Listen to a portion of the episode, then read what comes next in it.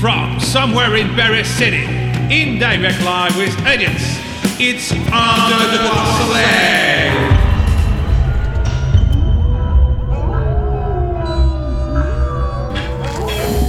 Bonjour à tous, bonjour à tous, vous êtes bien sur Radio Delta, vendredi 28 janvier, il est 20h et c'est le rendez-vous avec votre émission préférée, 1, 2, 3 Soleil.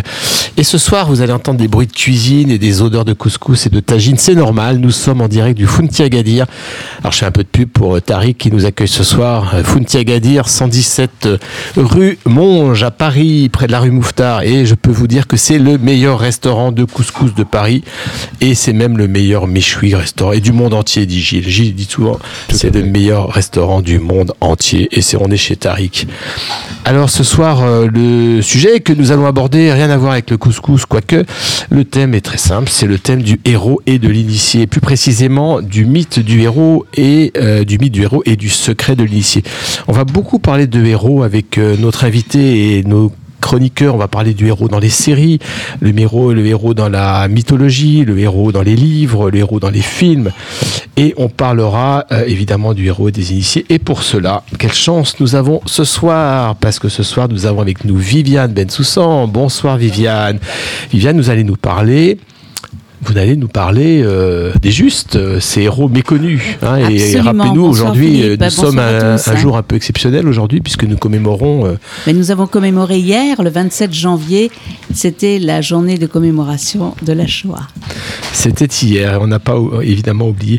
À côté, d'I- à côté de Viviane, il y a Igor, Igor qui est fan de, qui est fan de, je sais pas, j'arrive même pas à me relire, si, de anti-héros, les anti-héros. Ah, ces héros ben, qui sont pas des héros en fait, c'est ça, Igor, vous avez tout Bah oui, déjà bonsoir euh, Philippe, bonsoir à tous. Bonsoir. On, va- on verra qui sont les, les anti-héros. Ah, ah, question. Surprise. Jocelyn, bonsoir héros. Héros du quotidien, Jocelyn. Tout à fait, Philippe. Bonsoir et bonsoir à tous. Jocelyn va nous parler d'une chronique, euh, une chronique intime. Tout à fait. et on va voir ça ensemble. Mais avant de commencer, euh, on va laisser la parole à Roven. Roven, c'est notre tout jeune chroniqueur. Roven, c'est le maître du cinéma. C'est le passionné du cinéma. c'est l'encyclopédie vivante du cinéma, malgré son jeune âge. Je pense qu'il a tout dans sa tête. Il est vraiment incroyable. Vous pouvez lui poser des questions sur les différents génériques de, cinéma et de films. Il est assez balèze. Et alors, euh, Roven, euh, je vous ai demandé de, nous faire une, petite chronique sur les héros au cinéma. Ouais, et alors- tu, nous, tu nous présentes pas alors. Et alors, on a oublié aussi Gilles à la technique, bien sûr. Et puis, Et mais oui, mais j'allais l'inviter après, l'inviter. Enfin, ah, non, j'allais le présenter après l'invité. Alors, il y a Gilles, Gilles qui est là, Gilles qui est euh, à la technique, comme toujours, fidèle au poste, avec les micros. C'est- génial ce, ce studio éphémère parce que nous, on arrive et tout est prêt. Et c'est comme si c'était un peu de la magie, mais en fait, la magie, elle s'appelle Gilles. Et euh, Gilles, c'est quelqu'un de formidable. Gilles, tu veux m'épouser? Sûr. on, va, demander à Jocelyne si elle est d'accord, mais euh, je pas tout à fait sûr qu'elle soit d'accord. Bonsoir Philippe. Ben, bonsoir, euh, bonsoir Gilles. Et puis, euh, et puis donc à côté de moi, donc euh, j'en profite pour euh, présenter notre invité. Il s'appelle Thibaut Renard.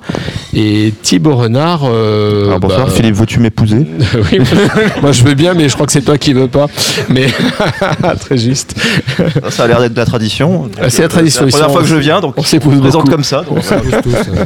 Alors, euh, bah, avec Thibaut, on va, on va vous parler euh, tous les deux et avec nos chroniqueurs de ce mythe du héros et, le rapport avec le, secret de l'initié, c'est-à-dire avec le, franc-maçon. Et on va voir si les francs-maçons ont un, regard particulier sur les grandes sagas de notre époque, puis se poser la question pourquoi ces grandes sagas nous préoccupent et nous intéressent toujours autant, alors qu'on pourrait se dire, bah, ça fait des, siècles et des siècles qu'on est passé à autre chose. Et alors justement, à propos de, saga, euh, on va donner la parole donc à Roven qui va nous présenter sa chronique sur les héros au cinéma. Vous avez la parole, Roven. Merci beaucoup Philippe. Alors, les héros au cinéma, c'est comme les siamois, l'un ne va pas sans l'autre. C'est bon à savoir. Au fil du temps et des films, le héros filmique a pris toutes sortes de visages, de représentations diverses.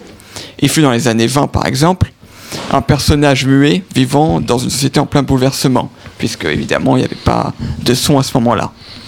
Chez Chaplin par exemple, le héros, ben, c'est un vagabond euh, un peu gauche, mais qui est très sincère et très humain. On s'y attache euh, tout de suite. Et on le soutient quand il veut aider euh, le- l'enfant de The Kid qui est abandonné ou la fleuriste aveugle des lumières de la ville. Et puis plus tard, ben, on va le soutenir encore plus quand il va aider une nation aveuglée par la haine dans le dictateur. Le plus souvent, le héros est pris dans les rouages du monde auquel il appartient, et c'est une rencontre inattendue ou un événement dramatique qui va éveiller sa conscience, euh, le, permettre de comprendre, de comprendre la nature de, la société. Euh, c'est le cas du fils d'un industriel avide de pouvoir dans Metropolis, par exemple, ou de Neo dans le premier Matrix. Tous deux cherchent un moyen de détruire leur oppresseur, de délivrer leurs semblables, devenant par la force des choses des êtres un peu messianiques. Dans le contexte d'une guerre, le héros revêt une autre stature, celle du valeureux soldat, prêt à se sacrifier pour son pays, euh, tel qu'on peut le voir dans les films de propagande, par exemple, qui était très, très d'actualité, forcément. À ce titre, je pourrais vous citer le cocasse Chasse à l'homme de Fritz Lang, qui est une œuvre anti-nazie à la gloire des États-Unis, pourtant réalisée par un Allemand. Donc, ce qui est plutôt amusant, je trouve. Oui, amusant, euh, et comme c'est amusant de voir les héros comme des dieux, alors que dans la mythologie, ils ne sont pas des dieux, ils sont des demi-dieux. Ce qui est déjà pas mal, finalement. hein. Bien sûr, tout à fait, Philippe, tu as tout à fait raison. D'ailleurs, à l'heure où, on en parle, euh, les héros euh, sont, euh, sont baptisés super-héros justiciers en fonction de qui l'on suit, euh, ce qui est un juste retour des choses, puisque le terme héros trouve son origine dans la Grèce antique. Superman, par exemple, c'est la réincarnation d'Hercule avec euh, sa force démesurée. Et cette avalanche de films super-héroïques qui ont transformé euh, le paysage hollywoodien et qui ne cessent d'envahir nos écrans depuis maintenant une dizaine d'années, si ce n'est plus, prouve que les gens ont besoin de rêver, de s'attacher à, des choses irréelles, porteuses d'espoir et de sens. Religieux dans le cas de Superman ou psychologique euh, dans le cas de Batman. Mais ce qui est intéressant, c'est que dans les pays du Moyen-Orient, le héros est plus humain. Il est, c'est n'importe qui, c'est notre voisin, notre ami, euh, voire nous-mêmes. Euh, par exemple, l'année dernière, le cinéaste iranien Oscar Farhadi a appelé son dernier film un héros, qui raconte les mésaventures d'un citoyen tout à fait ordinaire, essayant de lutter contre sa condition miséreuse pour offrir à ses proches une meilleure vie. Et si le héros de demain, au final, était celui de tous les jours Mais il serait faux de croire que tous les héros sont forcément justes et intentionnés certains le deviennent malgré eux. Euh, je pense par exemple euh, à ce personnage qu'interprète Justin Hoffman, euh, Bernie Laplante dans la comédie de Stéphane Fierce, un héros malgré lui, ou ce type d'apparence exécrable, mythomane, égoïste, euh, n'hésite pas à risquer sa vie quand il n'a pas le choix, quand il est au pied du mur, ce qui est tout un paradoxe. Euh, le héros n'est donc pas toujours celui que l'on croit, que l'on imagine. Il n'existe pas de schéma tout tracé. Le héros peut apparaître tout instant sous un visage monstrueux. euh, On se souvient de Jean Marais dans La Belle et la Bête. Ou de façon euh, antinomique. Euh, On se souvient de Louis de Funès, qui était raciste et antisémite dans Rabbi Jacob, alors qu'il va s'allier à la communauté juive sous les habits d'un rabbin. Enfin, pour terminer, il y a le héros multiple, qui n'est pas incarné par une seule figure, mais par un groupe entier. Euh, Aujourd'hui, ce sont les Avengers de Marvel, mais il y a bien longtemps, c'était les Pensionnaires de Saint-Agile, dans le classique de Christian Jacques, qui en sont de parfaits exemples. Ah, les disparus de Saint-Agile, je pense que les gens de ma génération se souviennent euh, des disparus. C'était le- l'incontournable film du jour de Noël avec l'assassinat du Père Noël. Je sais pas si vous vous souvenez, souvenez euh, chers auditeurs. Et on attendait impatiemment pendant un an les disparus de Saint-Agile et on faisait le geste comme ça devant le squelette Martin. Salut Si je Martin. me souviens Voilà. Il y avait une histoire de Chandernagor aussi, je crois, si je me souviens bien. Et ça, c'était vraiment, euh, c'était vraiment passionnant. Ah oui, avec Michel Simon, c'était magnifique. Michel Simon, qu'on salue s'il nous écoute. Ces héros aux mille visages, pour citer le livre de Joseph Campbell, ont besoin du groupe. C'est ce qui leur permet de s'élever, d'évoluer, de, de résoudre des enquêtes complexes qui demandent de l'aide, du soutien. Euh, par exemple, que serait Sherlock Holmes sans son fidèle Watson Watson? Et le club des cinq n'aurait aucun sens, ce serait un oxymore s'il n'y avait qu'une seule personne. Surtout que le chiffre 5 n'est pas anodin, nous avons cinq héros comme les, les cinq doigts de la main. Et puis n'oublions pas, dans la guerre des boutons, autre monument français, euh, que je vous conseille évidemment, euh, où la culture populaire a retenu euh, Petit Gibus et sa célèbre réplique, si j'ai... alors que les autres gamins ont une place considérable. Si, j'avais su, je serais pas venu, c'est pas ça, un truc comme ça. Hein c'est ça. Hein, ouais. Si j'aurais su, Si j'aurais su, euh, je le dis bien moi, mais c'est pas bien qu'il faut le dire. Si j'aurais su, j'aurais pas venu. Voilà, merci Viviane. C'est exactement ça. Et donc du coup, avec sa bouille adorable, c'est... Alors qu'en réfléchissant, si je devais ne garder qu'un groupe, Et oui, ça serait quoi alors? Eh ben, ce serait les astronautes de Space Cowboy, de Clint Eastwood. Ces, ces vieillards, euh, d'ailleurs je suis bien tombé, à la langue bien pendue, qui m'auront fait rire et, voyager malgré leur âge et le regard cynique qu'a Clint Eastwood sur la jeunesse. Euh, Space Cowboy, qui n'est pas un film ultra connu du réalisateur, euh, nous entraîne dans l'immensité de l'espace, dans le silence de l'univers, et j'en demande pas plus au final.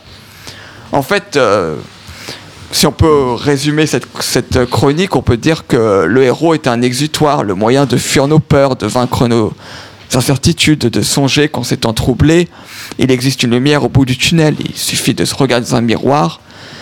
Le prochain grand héros bah, sera peut-être vous. En tout cas, merci Roven, parce que le héros, c'est vous. Merci beaucoup. Alors, c'est intéressant la chronique de, de, de Roven, parce que d'abord, elle est bien structurée et elle retrace finalement presque tout ce qu'on va dire ce soir à travers justement des exemples de cinéma. Et on va aborder ça donc avec euh, Gilles, euh, la technique qui nous met de la musique. Oui, je vais mettre Space Cowboy. euh, Et c'est parti avec un peu de retard.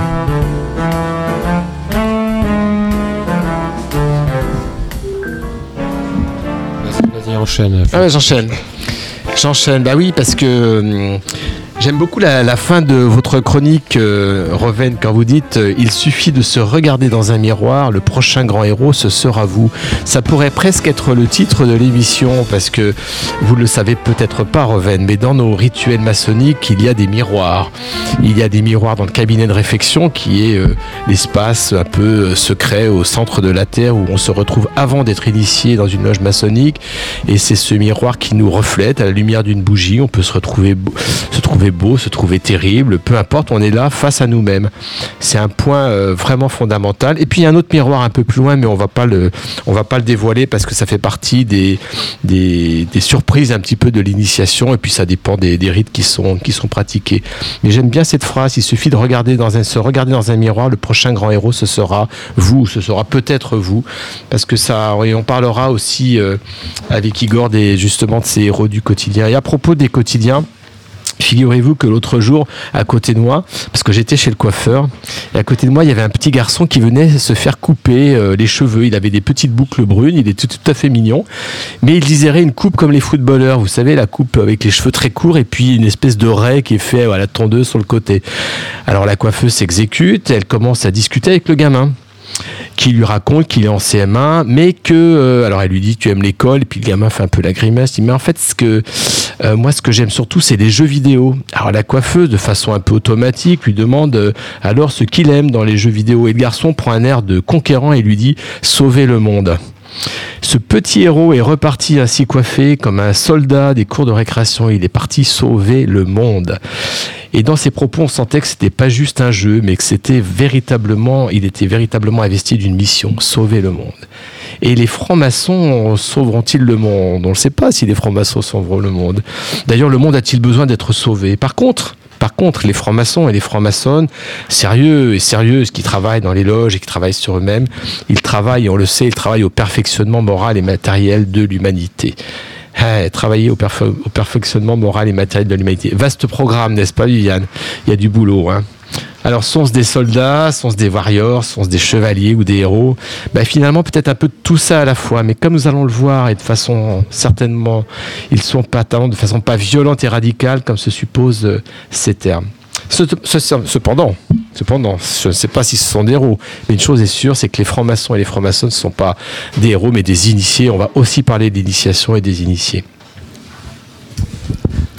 Je, peux, je peux juste Oui, rebondir rapidement.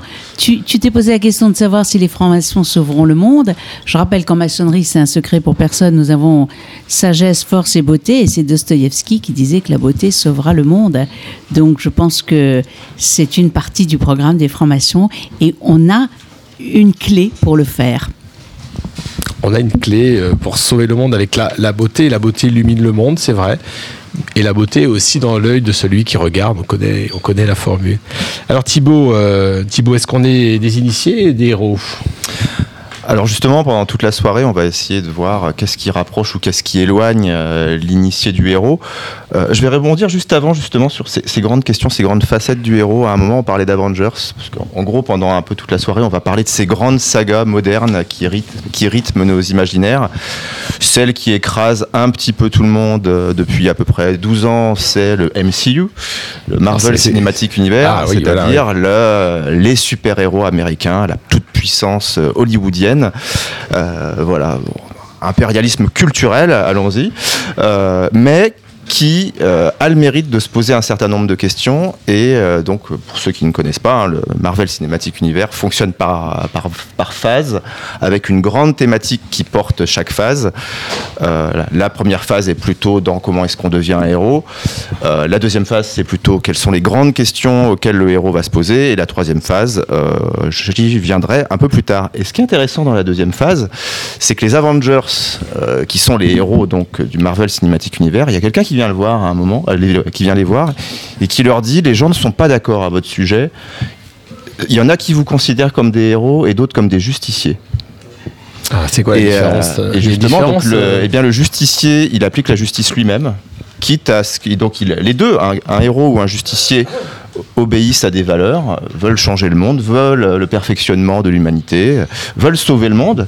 Sauf que euh, le justicier décide, si c'est nécessaire, de s'affranchir des contingences matérielles et de son époque et de rendre la justice par lui-même, alors que le héros euh, s'inscrit finalement dans, euh, sa société, dans l'ordre actuel. Et donc, ce qui est intéressant, c'est que la phase 2 de l'univers de Marvel va voir les héros se scinder en deux camps entre ceux qui décident de- d'être des justiciers et de s'affranchir des règles parce que les valeurs qu'ils soutiennent sont, sont plus grandes et euh, au contraire ceux qui décident que non, il faut qu'on s'inscrive dans la société. Donc par exemple, L'initié va plutôt être dans la première catégorie. L'initié n'est pas un justicier en fait. L'initié s'inscrit plutôt dans un ordre, plutôt dans une, dans des règles, et c'est sa foi d'une certaine manière dans sa, dans la justesse de ces règles qui vont soutenir son action. Donc déjà, je pourrais, je pense qu'on peut déjà dire qu'un initié est très très très rarement un justicier. C'est un héros qui s'inscrit dans des règles qu'il a choisies, euh, un ordre, hein, véritablement un ordre initiatique, et après donc on on va déjà éclaircir ça. Et ça va s'inscrire dans de grandes sagas. Euh, et donc je pense que pendant toute la soirée on va essayer de voir justement bah, dans ces grandes sagas où il y a des héros qu'est-ce qui fait que, euh, le héros peut vivre un chemin initiatique euh, ou pas. Mais déjà je pense qu'on peut déjà exclure le, le héros justicier ne nous concerne pas trop ce soir en fait. Euh, bah, ils ont le nom de Vengeurs. En plus, les Avengers, c'est des, Vengeurs. Mais voilà. Après, euh, je, je ne dévoilerai pas ce qui se passe dans la phase 2, comment elle se finit. Hein, euh, mais voilà, ils doivent choisir entre être un Ah, moi j'aurais bien voulu connaître la fin de la phase 2, mais je pense qu'on l'aura pas ce soir. Ah bah non, on Mais ne en- spoile pas ici. Mais, mais par contre, ce qu'on va voir ce soir avec, euh, avec vous, mon frère Thibaut, c'est, euh, bah, on va, vous l'avez dit, on va évoquer euh, les mythes des héros et le secret d'initié. Ça, on va parler des grandes sagas de notre époque, Star Wars, Harry Potter, Game of Thrones, mais aussi, et je pense qu'on peut faire ce lien euh, facilement, on va aussi parler d'Iliade et l'Odyssée, et de la flûte enchantée, qui sont peut-être plus dans l'univers de nos auditeurs habituels, qui n'ont peut-être pas tout à fait le même âge que vous, et qui sont plus habitués à des choses beaucoup plus traditionnelles. Et nous allons essayer aussi de voir ce qui est commun à toutes ces histoires mythiques et légendaires, et peu importe qu'elles soient réelles ou imaginaires, peu importe que les personnages aient existé ou non, ce qui nous importe, c'est de décrire ce qui fait d'un personnage un héros, et pourquoi ces histoires ou ces mythes nous attirent toujours encore aujourd'hui, et je dirais peut-être encore plus aujourd'hui. Et puis bien sûr, on parlera euh, d'initiation et du secret d'initiation, et évidemment la, parole sera donnée à nos chroniqueurs et, notre chroniqueuse pour euh, parler justement de ce secret d'initiation, si tant est qu'on puisse, euh, puisse l'évoquer. C'est-à-dire le secret d'initiation, on le sait, hein, c'est un peu le vécu de chaque franc-maçon et chaque franc-maçon. Alors, les, mythes euh, de notre époque euh, et des précédentes, pourquoi, à votre avis, ils sont euh, aussi fédérateurs? Pourquoi ils, rencontrent un public, surtout un public de, jeunes Parce que les, plus anciens traitent ça peut-être quelquefois un peu avec dédain. Pourquoi ça rencontre un peu un public aussi important? Ces grandes sagas que vous évoquiez. Bah, je pense que la... il y a un côté assez étrangement religieux dans cette approche des sagas. C'est-à-dire qu'on parle il y a tout un langage. On parle par exemple de répliques cultes. Voilà, il y a des répliques cultes, des scènes cultes. Euh, il y a des objets iconiques aussi. C'est-à-dire fait euh, que donc qu'il s'agisse du personnage ou qu'il s'agisse des objets, il y a une grosse référence à la religion dans ces grandes grandes sagas qui nous marquent. Ça peut être et qu'il s'agisse de Harry Potter, qu'il s'agisse de, Star Wars, de Game of Thrones, du MCU, de, de Camelot, de Matrix, les gens ont une, un rapport. euh, entre guillemets, d'une certaine manière, euh, religieux, voire mystique, euh, avec ces grandes sagas. Et pourquoi, en fait, ces grandes sagas euh, nous parlent? C'est parce qu'elles sont universelles. En fait, elles nous réunissent, elles nous réunissent autour d'un objet commun. Et c'est, ça se voit beaucoup aux États-Unis quand il y a les conventions. où Il y a les conventions de geeks ou les conventions sur un objet où les gens se déguisent, les gens s'habillent. Et en fait, d'une certaine manière, on peut peut-être considérer que ça comble une forme de vide. On peut appeler ça un vide spirituel, un vide mystique, un vide idéologique. Mais en gros, qu'est-ce qui est fédérateur Euh, Eh ben, en fait, ce sont des grandes sagas qui nous, qui font qu'on sent, on- quand on regarde euh, Star Wars ou quand on regarde Matrix et qu'on va au cinéma le voir, on va dans une salle avec d'autres personnes vivre une expérience commune, on se sent faire partie d'un grand tout. Oui, d'ailleurs, quand on dit euh, scène culte, euh, quand on les raconte à des gens, euh, euh, ou des, des- dialogues, ou des, des propos qui sont tirés d'un film, et on sait que c'est quelque chose de culte, il y a les initiés et ceux qui ne sont pas initiés. Il y a ceux qui savent et qui connaissent et qui vont rire ou qui vont rajouter quelque chose à la, à, à la suite de ce qui est dit, et puis il y a d'autres qui vont rien dire parce qu'ils se sentent un petit peu crades de ne pas avoir regardé euh, la bonne série, le bon film, ou qui vont s'énerver. Je connais beaucoup, de- peut-être beau- s'énerver aussi. voilà, oui. Je connais beaucoup de monde qui Oui, est très énervé par Camelot, par exemple, parce qu'ils en ont marre que des gens fassent des répliques de Camelot à tout bout de champ. C'est un peu comme si les francs-maçons, euh, une table de gens avec des francs-maçons et des profanes citaient euh, des morceaux de rituels comme ça. euh, ça ferait rire quelques francs-maçons et quelques copines francs-maçonnes, mais les autres, euh, ça les agaçait un petit peu. quoi. Bon, on n'est pas tout à fait dans le même registre quand même. hein. Alors, ce qui est, ce qui est intéressant, c'est qu'on peut dire qu'il y a deux grandes œuvres, euh, types d'œuvres cultes. Il y a celles-là qui sont fédératrices et euh, la Terre entière, mais ça a quelque chose de très particulier quand même quand on regarde, euh, je parlerai de la Reine des Neiges, mais quand on regarde un, objet, une, grande saga, et qu'on sait qu'il y a un milliard, deux milliards de personnes qui se passionnent pour le même sujet, moi je me souviendrai toute ma vie du soir, enfin du soir, euh, qui était devenu le matin pour la France, où la Terre, enfin pas la Terre entière, mais en tout cas toute la planète regardait, attendait la sortie du dernier épisode de Game of Thrones. Alors que nous, on attendait la sortie du dernier livre d'Irène Mingui, mais Voilà, euh, nous ne sommes pas à la même époque. Mais en fait, c'est important de se sentir faire partie d'un tout. De Oui, savoir qu'il y a des Chinois, des Brésiliens, euh, des, euh, des, je sais pas, des Japonais, euh, et on est tous là, réunis au même moment, à l'instant T, pour savoir la fin de l'histoire. On se sent faire partie de. Et y a, on passera tout à l'heure un extrait de La Reine des Neiges. Euh, Il y, a, un clip de La Reine des Neiges dans 20 langues différentes sur YouTube, fait par Disney. C'est extraordinaire. Il y a un côté universel, c'est-à-dire que toutes les petites filles du monde, d'une certaine manière, sont réunies autour d'une icône, pour le coup, hein, d'une icône qui est La Reine des Neiges. Donc voilà, il y a ces grandes sagas en fait qui nous réunissent, qui nous font nous faire sortir. On se sent comme faisant partie d'un tout. Euh, et on sent une vraie universalité. Et puis après, il y a d'autres sagas qui sont peut-être plus initiatiques, plus euh, cultes aussi, mais pour d'autres raisons. Alors quand on dit universel, euh, c'est à la fois parce que ces sagas sont euh, répandues à la surface de la Terre et que tout le monde participe à la création, comme vous le dites, et chante les chansons, et toutes les petites filles se reconnaissent dans la, dans, le- dans la Reine des Neiges, etc. Mais il y a aussi le fait que les thèmes qui sont abordés, traités, mis en scène, euh, exploités dans, dans ces sagas, et ces, oui, dans ces sagas, ce sont des thèmes universels qui ça. parlent à toutes les cultures, a C'est ça, priori. C'est ça, c'est-à-dire, euh, alors plus ou moins, mais c'est vrai que euh, le thème du héros qui va vivre un voyage initiatique, ça a été justement synthétisé par, par Joseph Campbell dans Le héros aux mille visages. Euh, alors il y a plein de types de héros, hein, on, on l'a vu avant, il y, a, des- il y a les héros shakespeariens. Il y a les héros, il y a des héros qui évoluent pas, pas du tout. hein. Typiquement, les, les héros qui s'inscrivent dans des narrations épisodiques, c'est-à-dire que c'est toujours, en fait, Tintin, vous pouvez lire le dernier album ou le premier, euh, il bouge pas. Tintin ne vieillit euh, pas. voilà, il, il vieillit pas. Il il est toujours dans une espèce de prépuberté, voilà. asexué. Mais Lucky Luke, c'est un petit peu pareil. Astérix, c'est pareil. euh, Pour parler des héros français, euh, Maigret, euh, c'est pareil. En fait, donc il y a, il y a un type de héros qui ne bouge pas Parce qu'en fait, il faut qu'on puisse euh, le quitter la veille, le retrouver le lendemain euh, sans qu'il ait jamais bougé. Et ce, ce type de héros, par exemple, va moins nous intéresser parce qu'ils ils évoluent assez peu finalement, parce qu'ils sont plutôt rassurants. Et en fait, C'est-à-dire qu'ils jouent toujours le même personnage, quelles que, soient les situations. Voilà, en fait, ce qui est intéressant avec eux, c'est les, c'est les antagonistes et c'est comment la société évolue autour d'eux. Mais eux ne bougent pas. Et ce qui nous, nous intéressera peut-être plus, c'est les héros évidemment qui évoluent. Qui évoluent. Et le héros qui évolue dans le cadre d'un mythe, d'une histoire qu'on raconte, c'est plutôt le héros tel qu'il est décrit par Joseph Campbell dans Le voyage du héros, qui est un récit initiatique.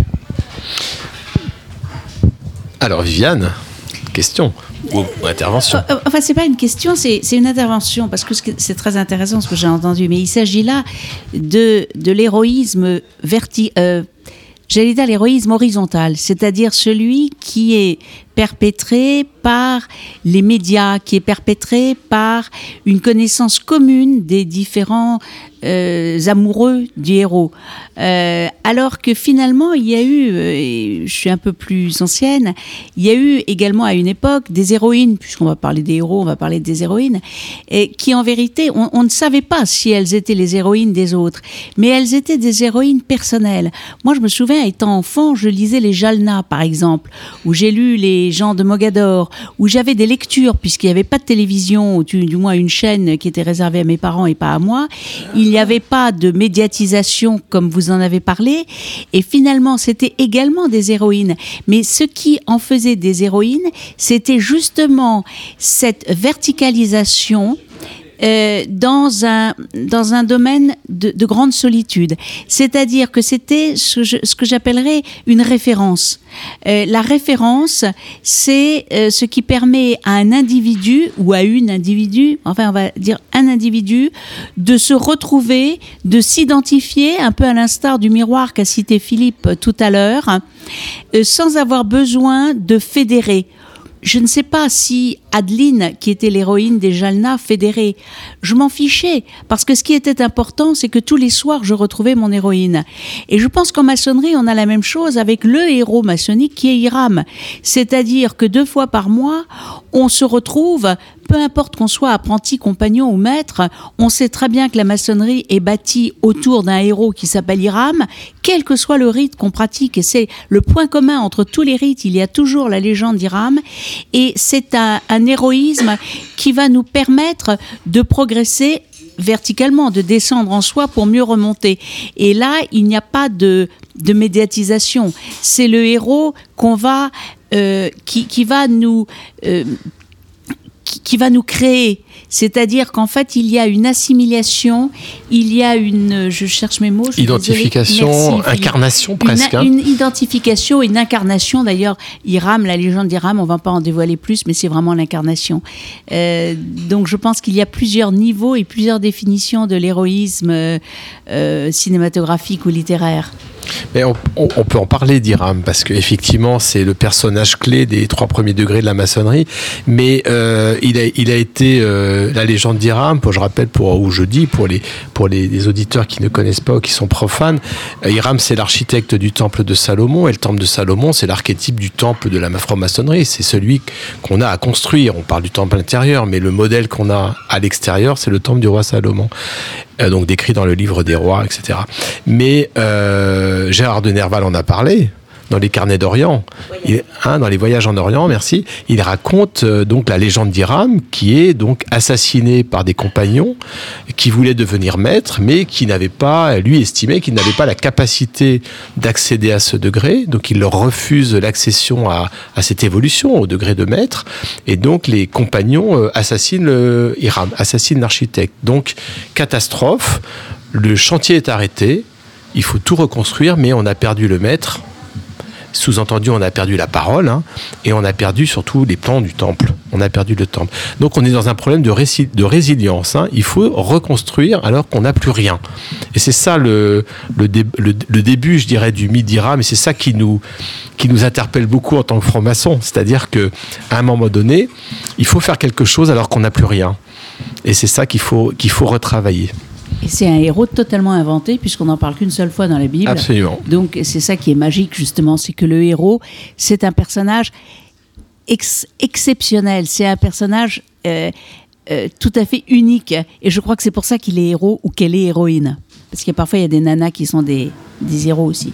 Et, ce qui est intéressant dans la, légende maçonnique ou dans l'initiation maçonnique, c'est en, allant un petit peu plus loin et en dévoilant un petit peu les secrets, c'est-à-dire qu'à un moment donné, on va demander à chaque franc-maçon et à chaque franc-maçon de, euh, se mettre à la place ou d'incarner ou de s'identifier à Hiram et devenir l'architecte du temple. C'est ça, en fait, la, la démarche en quelques mots. Mais alors, ce qui est peut-être intéressant, c'est que justement, au tout début, quand je disais qu'il y a des grandes sagas qui mettent en scène des héros et qu'il y a d'autres œuvres euh, cinématographiques ou cultes qui sont plus à caractère initiatique, mais qui mettent aussi en scène des héros, la grande différence entre ces deux types d'œuvres, entre guillemets, cultes, en tout cas qui nous ont marqués, c'est que les premières mettent souvent en scène un triomphe, hein, le, triomphe du héros, euh, alors que les secondes ont plutôt tendance à mettre en scène l'échec du héros. C'est-à-dire en fait, ils renvoient le héros à une forme d'humanité, et donc, comme tout humain, euh, il est faillible, il peut échouer, et en fait, c'est par l'intermédiaire de cette- d'un drame, c'est-à-dire plutôt, alors qu'on s'attendait à un triomphe, souvent c'est ce qui se passe dans les œuvres un petit peu initiatiques euh, qui traumatisent leur public. On pourra revenir sur certaines œuvres qui, qui m'ont traumatisé ou qui traumatisent des gens. C'est justement ça, c'est le fait que le héros est mis en échec et renvoyé à son humanité. Et typiquement, ce que vous décrivez là, euh, bah, je suis désolé, Hiram a échoué. Il a échoué à former les compagnons, en tout cas à tous les former. Euh, ça a abouti à un assassinat. Donc en gros, c'est l'échec d'Hiram en tant que formateur, en tant que transmetteur d'un certain nombre de valeurs, mais cet échec, cette tragédie, puisque si j'ai bien compris, euh, il meurt, etc. Et puis, et puis alors, je sais pas ce que deviennent ces fameux quoi, méch- méchants compagnons, mais en tout cas, visiblement, euh, l'enseignement s'est pas très bien passé.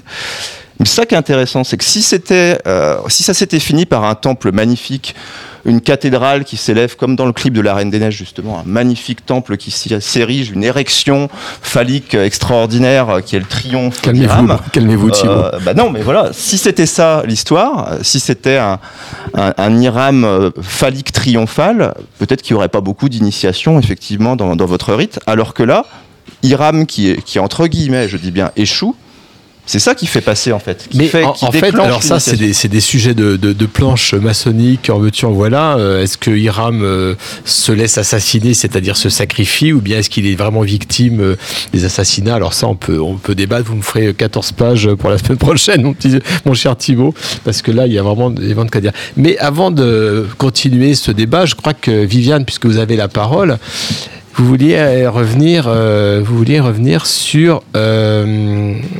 Ah non, c'est quoi? Gilles me fait des signes de la musique.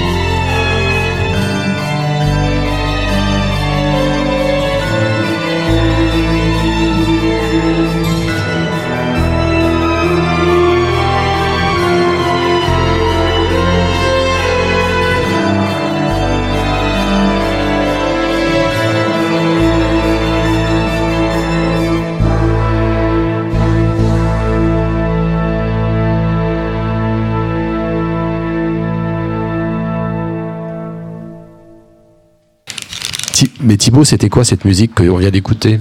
Alors, justement, c'est une œuvre culte euh, qui a marqué l'histoire de l'animation japonaise qui s'appelle donc Neo, Gene- Neo Genesis Evangelion, euh, qui a pris en traite. C'est une histoire de robots, pas de robots géants, mais quand même très classique avec des, euh, adolescents qui doivent sauver le monde au contrôle de robots géants. Donc, voilà, donc voilà, des mechas exactement, face à des, choses. On ne sait pas trop ce que c'est, mais on les appelle les anges. Et donc voilà, et on est dans, quelque chose de très classique. Les méchants, les gentils. euh, le gentil doit se dépasser. euh, c'est le fameux neketsu euh, japonais, c'est-à-dire en gros, il faut puiser au fond de soi pour surmonter les épreuves.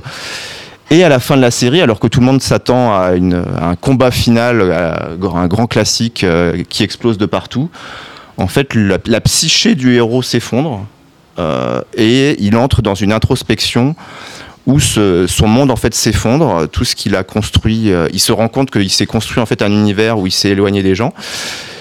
Et donc, on- tout, ce, à quoi on, attendait- on s'attendait en fait n'a plus lieu. Et en fait, cette musique donc résonne à la fin en fait de l'avant-dernier épisode et s'achève sur les mots euh, "C'est la fin d'un monde, la fin d'un monde que tu as conduite". Donc, en gros, alors qu'on s'attendait au triomphe du héros, euh, tout s'effondre en fait pour lui. Et il est, en situation d'échec justement. Alors tout s'effondre, ça, me, rappelle euh, un- une parole d'une rescapée de la, des camps qui disait pour les autres c'était la fin d'un monde et pour nous c'était la fin du monde. Et justement je profite de, cette parole sur l'effondrement du monde euh, de la parole à- pour donner la parole à Viviane qui nous parlait des justes, qui va nous parler des justes. Merci Philippe. Les justes parmi les nations, c'est héros méconnus, puisqu'il y a dans la notion d'héroïsme souvent une notion de courage. Alors, j'ai j'ai préparé cette chronique hier. Nous étions le 27 janvier et c'était la journée de mémoire de la Shoah et de prévention des crimes contre l'humanité. Il s'agit d'une date symbolique parce qu'elle correspond à l'anniversaire de la libération du camp d'Auschwitz-Birkenau. Dans son livre Si c'est un homme, Primo Levi raconte qu'un jour au camp, tandis qu'il était assoiffé, il tendit la main vers un glaçon pour s'en désaltérer. Le gardien le lui arracha violemment et quand il demanda pourquoi, l'autre répondit Hier ist kein Warum. Ici, il n'y a pas de pourquoi. Adam, le premier homme, le fondateur de l'humanité, est la contraction de Adama, terre en hébreu, qui renferme dam, qui veut dire le sang. Adama, c'est aussi Adam, plus ma, qui signifie quoi. Ma, ça signifie quoi. Ce qui veut dire que l'homme est une question, et c'est pour cela qu'il est homme. Sans question, il n'y a plus d'humanité. Lorsque les ténèbres envahissent le monde, il n'y a plus de pourquoi, il n'y a plus d'humanité.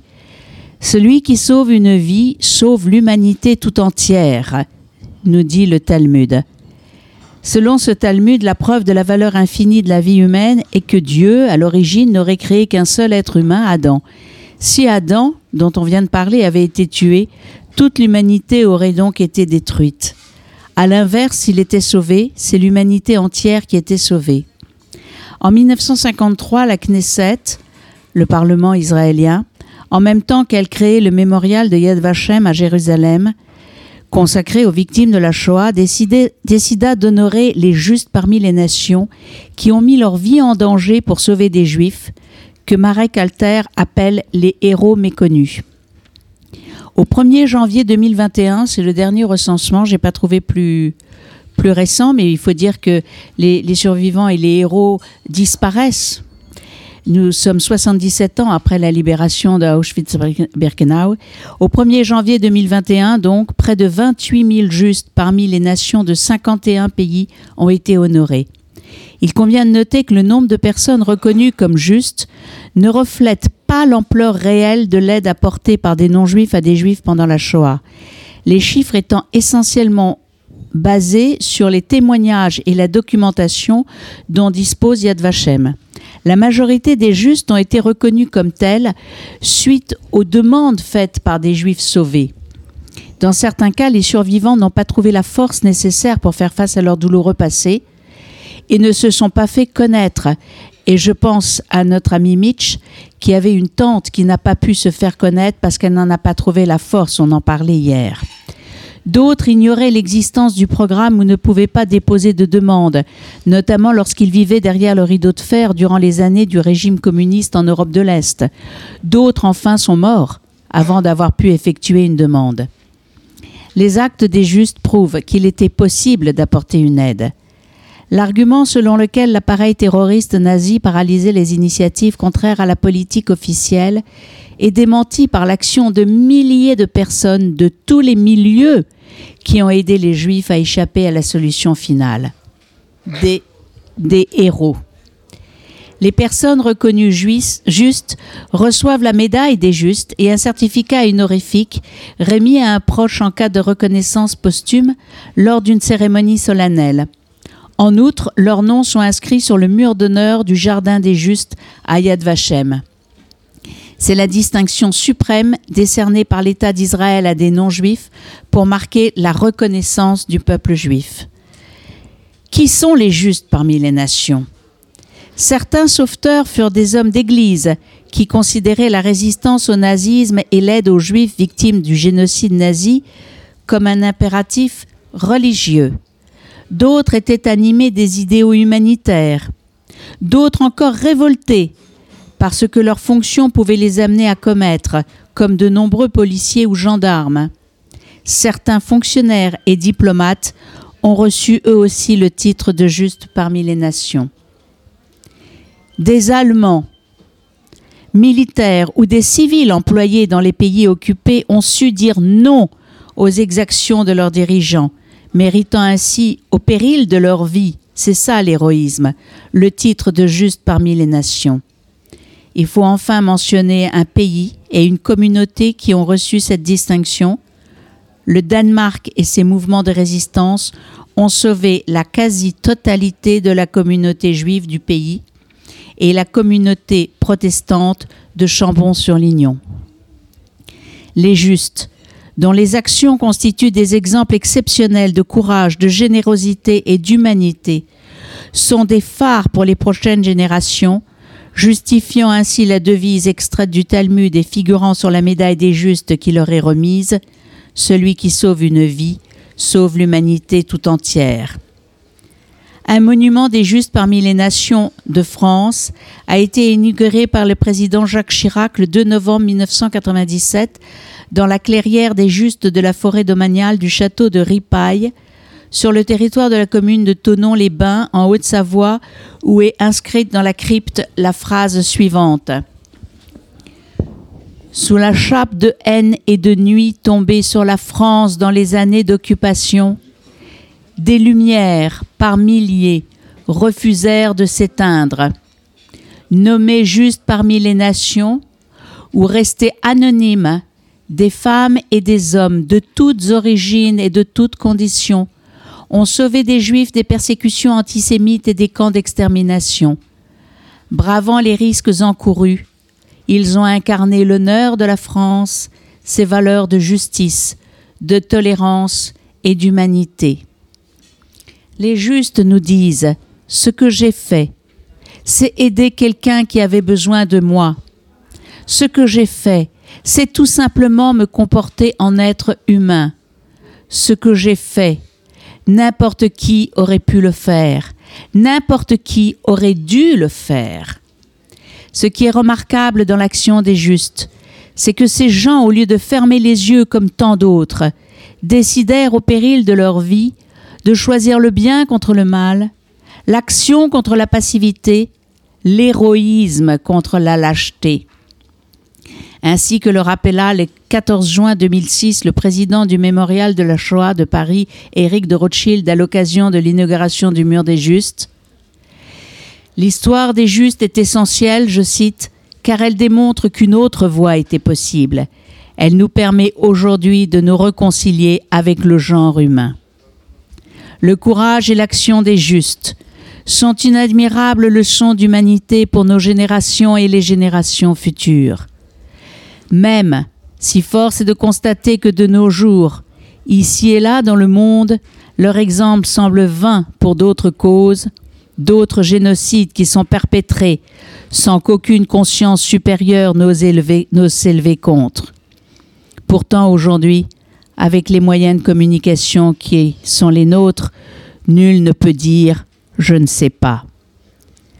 Le plus célèbre des justes, immortalisé par Steven Spielberg, Oscar Schindler, à qui les mille cent juifs qu'il a sauvés, lui offrir un anneau d'or fabriqué à partir de prothèses dentaires fondues et portant la maxime tirée du Talmud Celui qui sauve une vie sauve l'humanité tout entière, touché par le geste, regrettera cependant toute sa vie de ne pas avoir fait plus.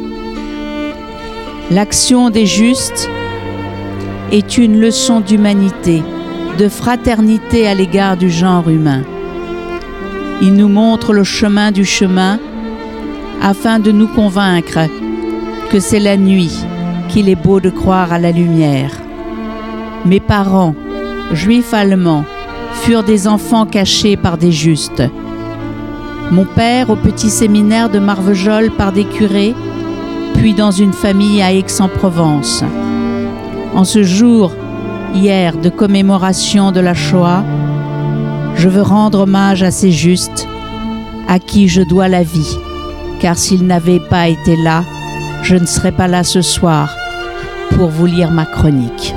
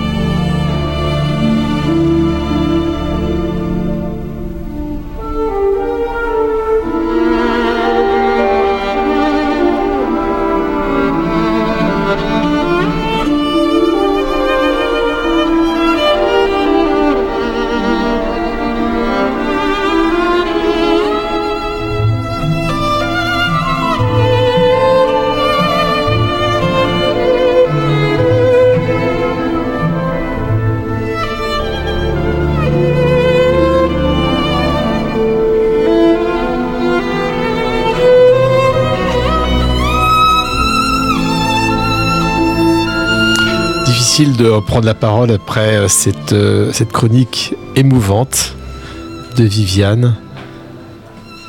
Et dans le texte que j'ai que j'ai écrit, dans, dans le déroulé de cette émission, ça commence par Le héros est un sauveur. Celui qui sauve un peuple ou qui délivre une princesse captive, sa grandeur devient telle qu'elle tend à l'imposer comme chef politique. Mais son orgueil peut le conduire à la démesure. Le héros va défier les dieux dont il se sent le rival. Mais les dieux de l'Olympe ou d'ailleurs sont plus forts que les héros. Ils sont sa limite. Et l'échec et le châtiment arrivent par la mise à mort soit du héros, soit plus souvent de son double, de son compagnon. Le héros est aussi celui qui défie la mort, il transgresse, il pousse la vie jusqu'à son paroxysme, il peut même dans certaines mythologies descendre aux enfers, visiter le royaume des morts d'où on n'en revient pas. Mais lui, il revient, et il revient riche d'un enseignement. C'est le cas d'Ulysse ou des Aînés dans l'Énéide de Virgile. Dans le récit mythologique, le héros s'affranchit du temps. La descente aux enfers d'Aînée est un voyage initiatique où Aînée découvre le pays des morts, mais également ses propres descendants. Et on retrouve dans la littérature des définitions ou plutôt des caractéristiques communes aux héros. Ils sont généralement jeunes, ils vivent une vie ordinaire, presque banale ou ennuyeuse, mais un événement, et Roven l'a dit dans sa, chronique, dans sa chronique, un événement bouscule leur vie. C'est peut-être une révélation sur leur passé, une rencontre, bref, un événement qui les sort et qui les oblige à sortir de leur milieu protégé, leur royaume, leur famille, leur communauté. Et cet événement les plonge dans un monde nouveau dans lequel ils vont voyager, rencontrer des messagers, subir des épreuves, combattre et se transformer pour à la fin retourner d'où ils sont partis en étant plus tout à fait un autre, mais pas tout à fait celui qu'ils étaient avant d'entreprendre leur voyage. Cette transformation de l'être, cette modification est profonde et est de l'ordre de l'intime. C'est ce parcours qui constitue les grands mythes, ce parcours fait d'étapes, d'apprentissage, de confrontation, d'affrontement avec des entités extérieures, mais aussi et souvent bien sûr avec soi-même. Car le héros, et c'est pour cela qu'il nous touche, est en proie à des tourments, à des conflits de loyauté envers sa famille, envers sa famille, ses amis, sa tribu, son peuple. Il teste sa capacité à s'affranchir de son passé pour devenir un homme nouveau, différent, un homme vrai, débarrassé de ses oripeaux, de ce qui le retenait à son passé, libéré de ses passions. Qu'ils soient réels ou imaginaires, des héros proviennent de notre besoin de se créer des modèles, des plus grands que soi, et de les admirer pour tenter de les imiter. Alors forcément, il y a plusieurs sortes de héros, ou même d'héroïnes, n'est-ce pas Thibaut Alors oui, il y, a plusieurs sortes de héros et euh, je voudrais un peu euh, juste rebondir sur le très beau texte qu'on a eu auparavant.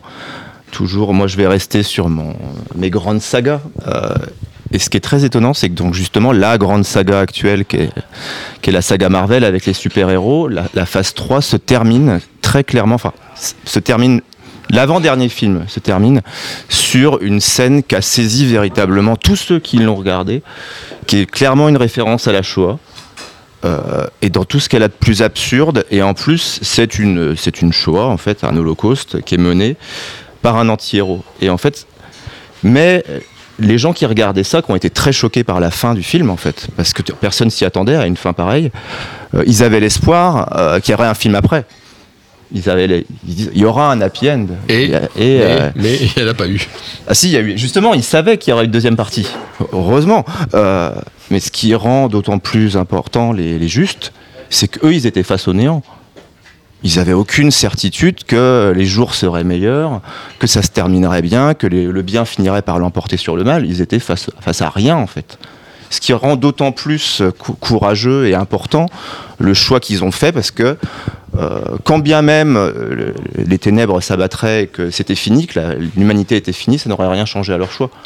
Euh, et, euh, et souvent, donc, ce choix-là, alors juste avant de rebondir sur le cycle du héros, c'est avant tout une rencontre intérieure. Donc, je, je vais rebondir sur un texte que j'aime beaucoup, en fait, qui est donc euh, qui est issu de la saga Dune, qui s'appelle le rituel de la peur, en fait, euh, que tous les fans de Dune connaissent, hein, qui s'appelle le rituel de la peur du Bene Gesserit. Donc, qui est un rite initiatique, hein, qui est un ordre initiatique de femmes dans la saga Dune. Et donc, le rituel de la peur dit euh, je ne connaîtrai pas la peur car la peur tue l'esprit.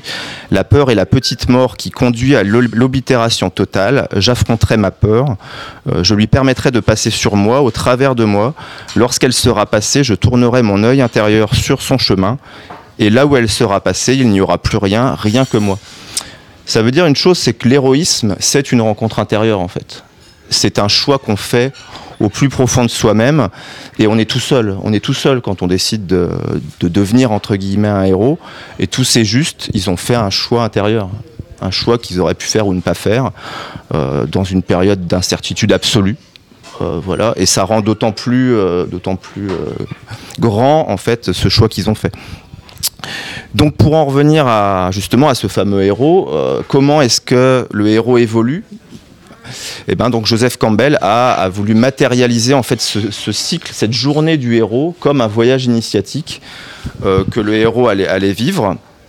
Et donc euh, ce voyage initiatique est un cycle, donc il a un début, une fin et on, recommence euh, sur une journée. Donc on l'appelle le monomythe ou la journée du héros donc de Joseph Campbell. Et donc il y a 12 étapes. Donc euh, je vais vous dire les C'est premières. une sorte de trame finalement qui va expliquer le déroulement de la vie des héros, euh, comme si cette vie se déroulait sur une journée. En Voilà, fait, hein. sur une journée de 12 heures, on peut dire, parce qu'il y a De midi à minuit, par exemple. Alors après, certains raccourcissent le nombre d'étapes, mais en gros, globalement, voilà, ça se veut sur une journée. Et donc la première étape, euh, étape alors Philippe l'a bien décrite, hein, au début le héros, euh, il est dans un monde ordinaire, c'est le sien, puis il y a ce qui s'appelle l'appel de l'aventu- l'aventure, il y a un élément déclencheur en fait, qui va l'extirper euh, de la situation. Alors le héros peut très bien être, euh, enfin le futur héros peut très bien être très satisfait de son, sort, ou insatisfait, ça dépend, mais en tout cas un élément extérieur vient l'extirper de son confort ou inconfort, hein, peu importe.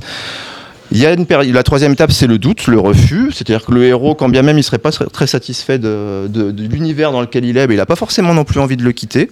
Donc il résiste. Il y a ce qui s'appelle la rencontre euh, en quatrième étape avec le mentor. C'est très important. Il y a la figure du mentor qui va, qui va apparaître et permettre au héros donc euh, de faire ce choix finalement de, de quitter cet univers dans lequel il est.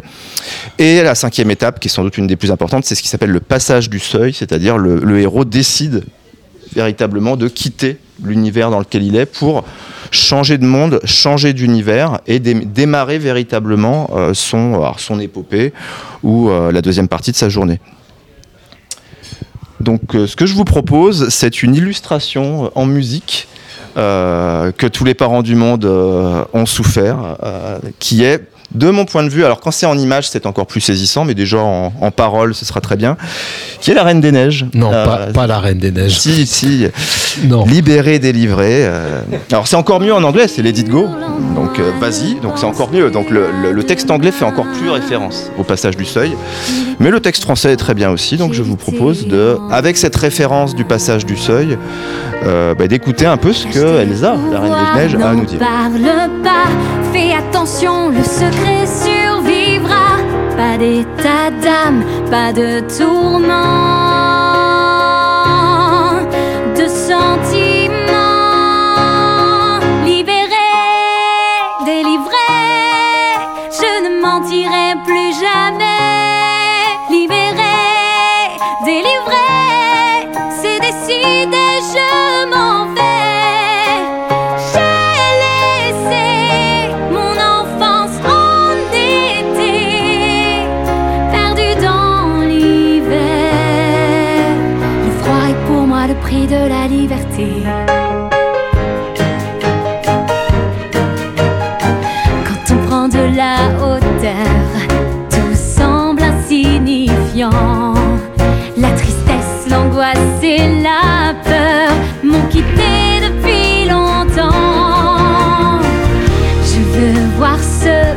Que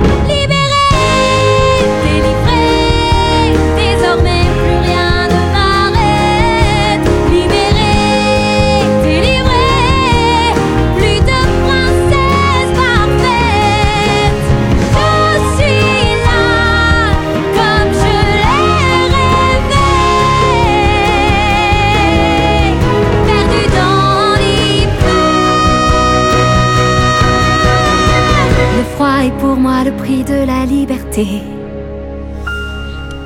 Eh oui, c'était la reine, de... la reine des neiges et non pas la reine de la nuit de la flûte enchantée de Mozart. Ça nous a tous traumatisés. Enfin, moi, j'ai pas d'enfant, donc euh, je l'écoutais tout seul dans mon coin. Toutes mes condoléances aux parents. Bah oui, bien sûr. Alors, ce qui est, ce qui est très frappant, en fait, c'est que quand on regarde le clip, euh, donc elle a des pouvoirs au début qui sont horizontaux, qui deviennent verticaux, et surtout, elle érige, en fait, son- en même temps qu'elle chante, elle érige donc pas un temple, mais son palais. Et, euh, et c'est vraiment une scène saisissante, puisqu'au fur et à mesure qu'elle déploie ses pouvoirs, en fait, elle, érige son propre palais, et, la scène, en fait, le, donc le, clip s'achève sur, elle referme en fait les portes, elle reste dans son palais, et en fait, nous spectateurs, restons à l'extérieur. Et elle en fait elle a fermé les temples enfin le pardon. Elle a fermé les portes de son temple intérieur euh, face à nous Donc c'est une, au niveau aussi euh, visuel, c'est un clip très très très chargé symboliquement. Euh, Il y a de quoi, il y a de quoi faire sur ce et sur le texte et sur les images qui l'accompagnent. On continue le voyage Oui, parce que la reine, de, la reine des neiges devient l'architecte de sa vie en quelque sorte à travers cette, euh, Si cette- vous ce voulez, je peux symbolisme. vous la repasser. hein. Non, non, c'est pas la peine. je- Tu peux la chanter, Gilles. Vous pouvez la chanter si vous voulez. Bien sûr, je peux la chanter. Oui, bah non, en fait. Enfin, on va faire. Et après Philippe chantera la reine de la nuit, qui pour le coup est beaucoup plus colérique, n'est-ce pas, que Elsa, euh, princesse Disney. L'architecte de, de- de sa propre vie, voilà, qui sonne bien aux oreilles des, des, des francs-maçonnes et des francs-maçons, parce que ne disons-nous pas que nous devons construire notre temple intérieur. Et en utilisant le mot temple, nous pensons à la double nature de l'homme, matériel et spirituel, mais on va revenir, en fait, on va reprendre la, la journée type de Campbell, là, puisqu'on s'était un peu arrêté en, en cours- en cours de route, et on était, je crois, au point 5, et donc il y a un point 6. Exactement. Donc le seuil est franchi et donc euh, Ah on est dans avait, un autre univers. On avait franchi le seuil, Voilà. on était passé de l'autre Et côté. donc symboliquement, on est dans un autre univers. Donc ça peut être l'univers de la magie, ça peut être l'univers de la matrice euh, dans, ma- dans Matrix, ça peut être l'univers de la force dans Star Wars. Euh, L'idée, c'est voilà, on a changé de monde, euh, on est dans un autre. C'est un peu comme, euh, comme euh, l'espace sacré, par exemple, chez les francs-maçons. hein. On a changé le. On a, en tout cas, on n'est plus dans le même endroit. On est alors, et- et après, il y a l'accès à la caverne. Alors ça, c'est étonnant parce que, évidemment, la caverne, on pense à la caverne de Platon et on pense aussi à la caverne qui apparaît dans certains, certains degrés de certains rites maçonniques. Voilà, parce qu'en fait, donc dans la deuxième partie du voyage du héros, ben, il y a une quête à accomplir. Euh, dans ce fameux monde qu'on explore en ayant franchi le seuil. Donc il y a une étape de rencontre. hein. On fait, on fait pas ça tout seul. hein. On fait, des- on fait une rencontre avec des alliés, des ennemis, euh, des ennemis qui vont devenir alliés, etc. Il y a toujours ce fameux mentor qui traîne, euh, qui traîne dans le coin. Il y a les premières épreuves et il y a le fameux accès justement à cette caverne qui est le début du rapprochement de l'objet de sa quête.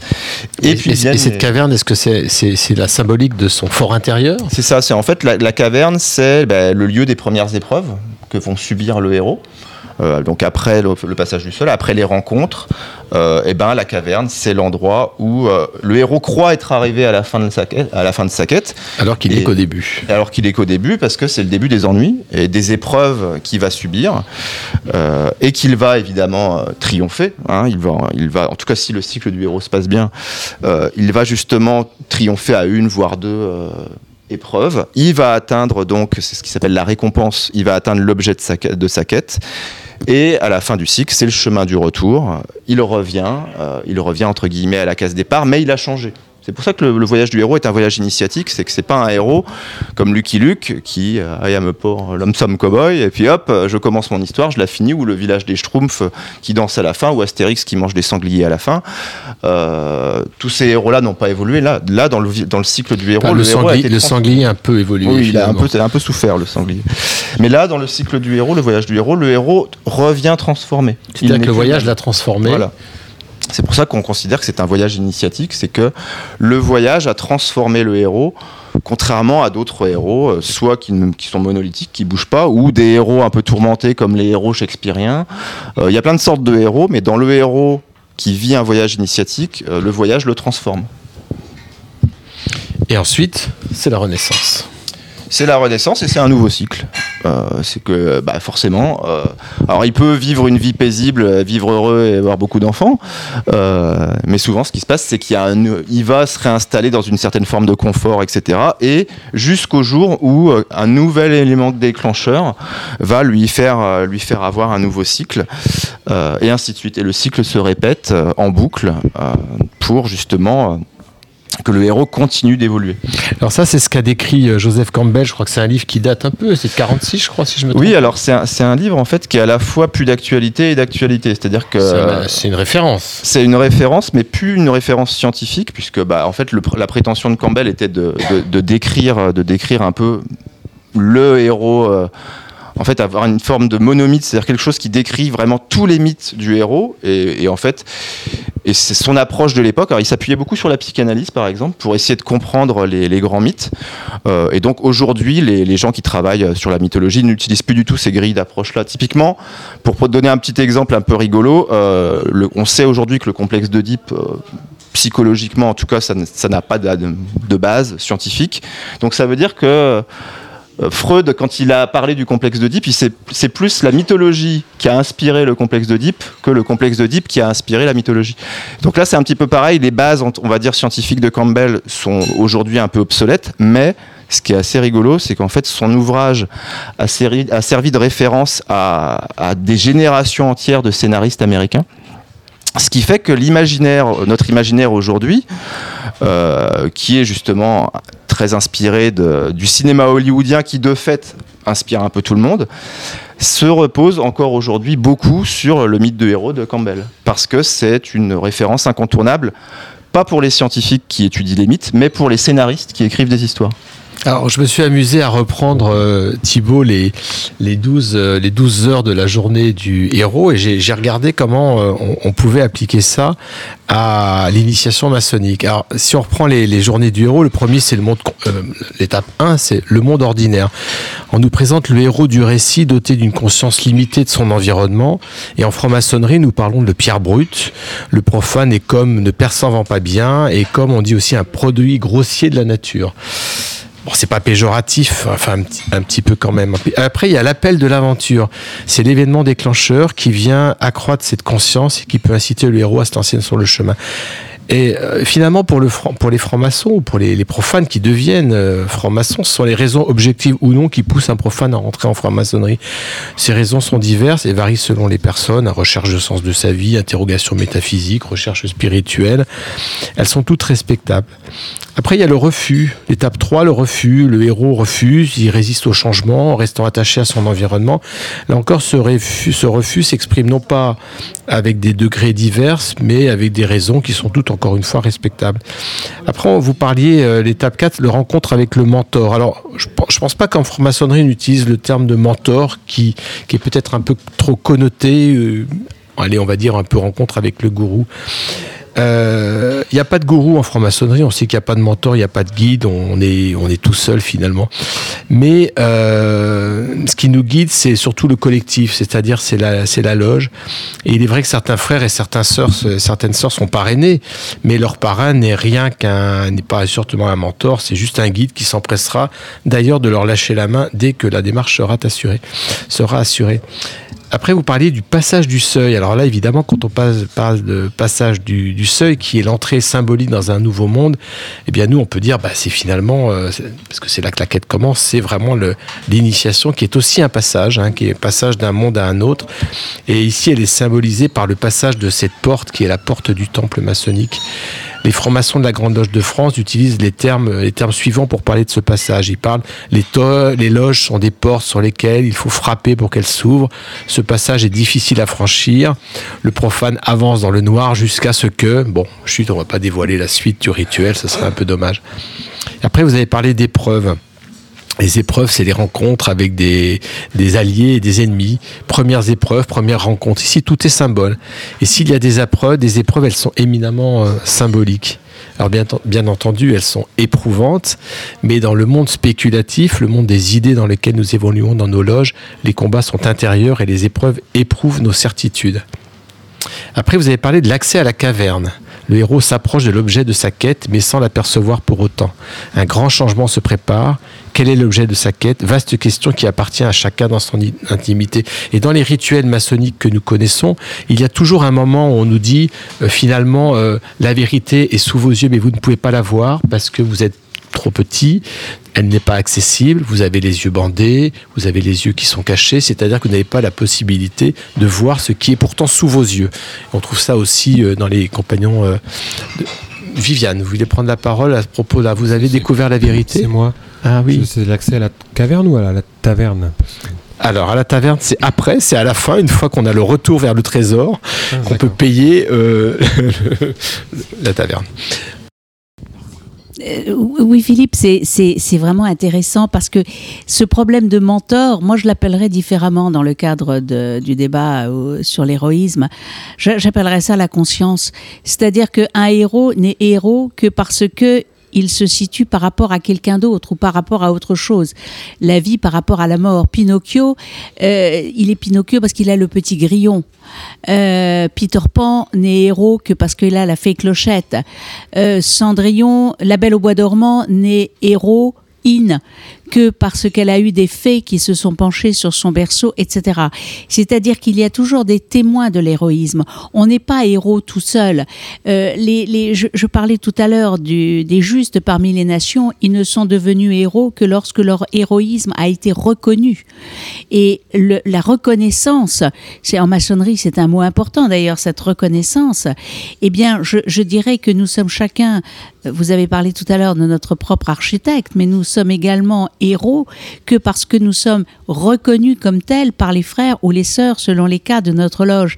D'ailleurs, lorsque on rentre en loge ou lorsqu'il y a un rituel, on nous dit toujours êtes-vous franc-maçon ou franc-maçonne? Et la réponse, c'est mes frères ou mes sœurs me reconnaissent comme tel. C'est-à-dire que l'héroïsme isolé, à mon avis, n'existe pas.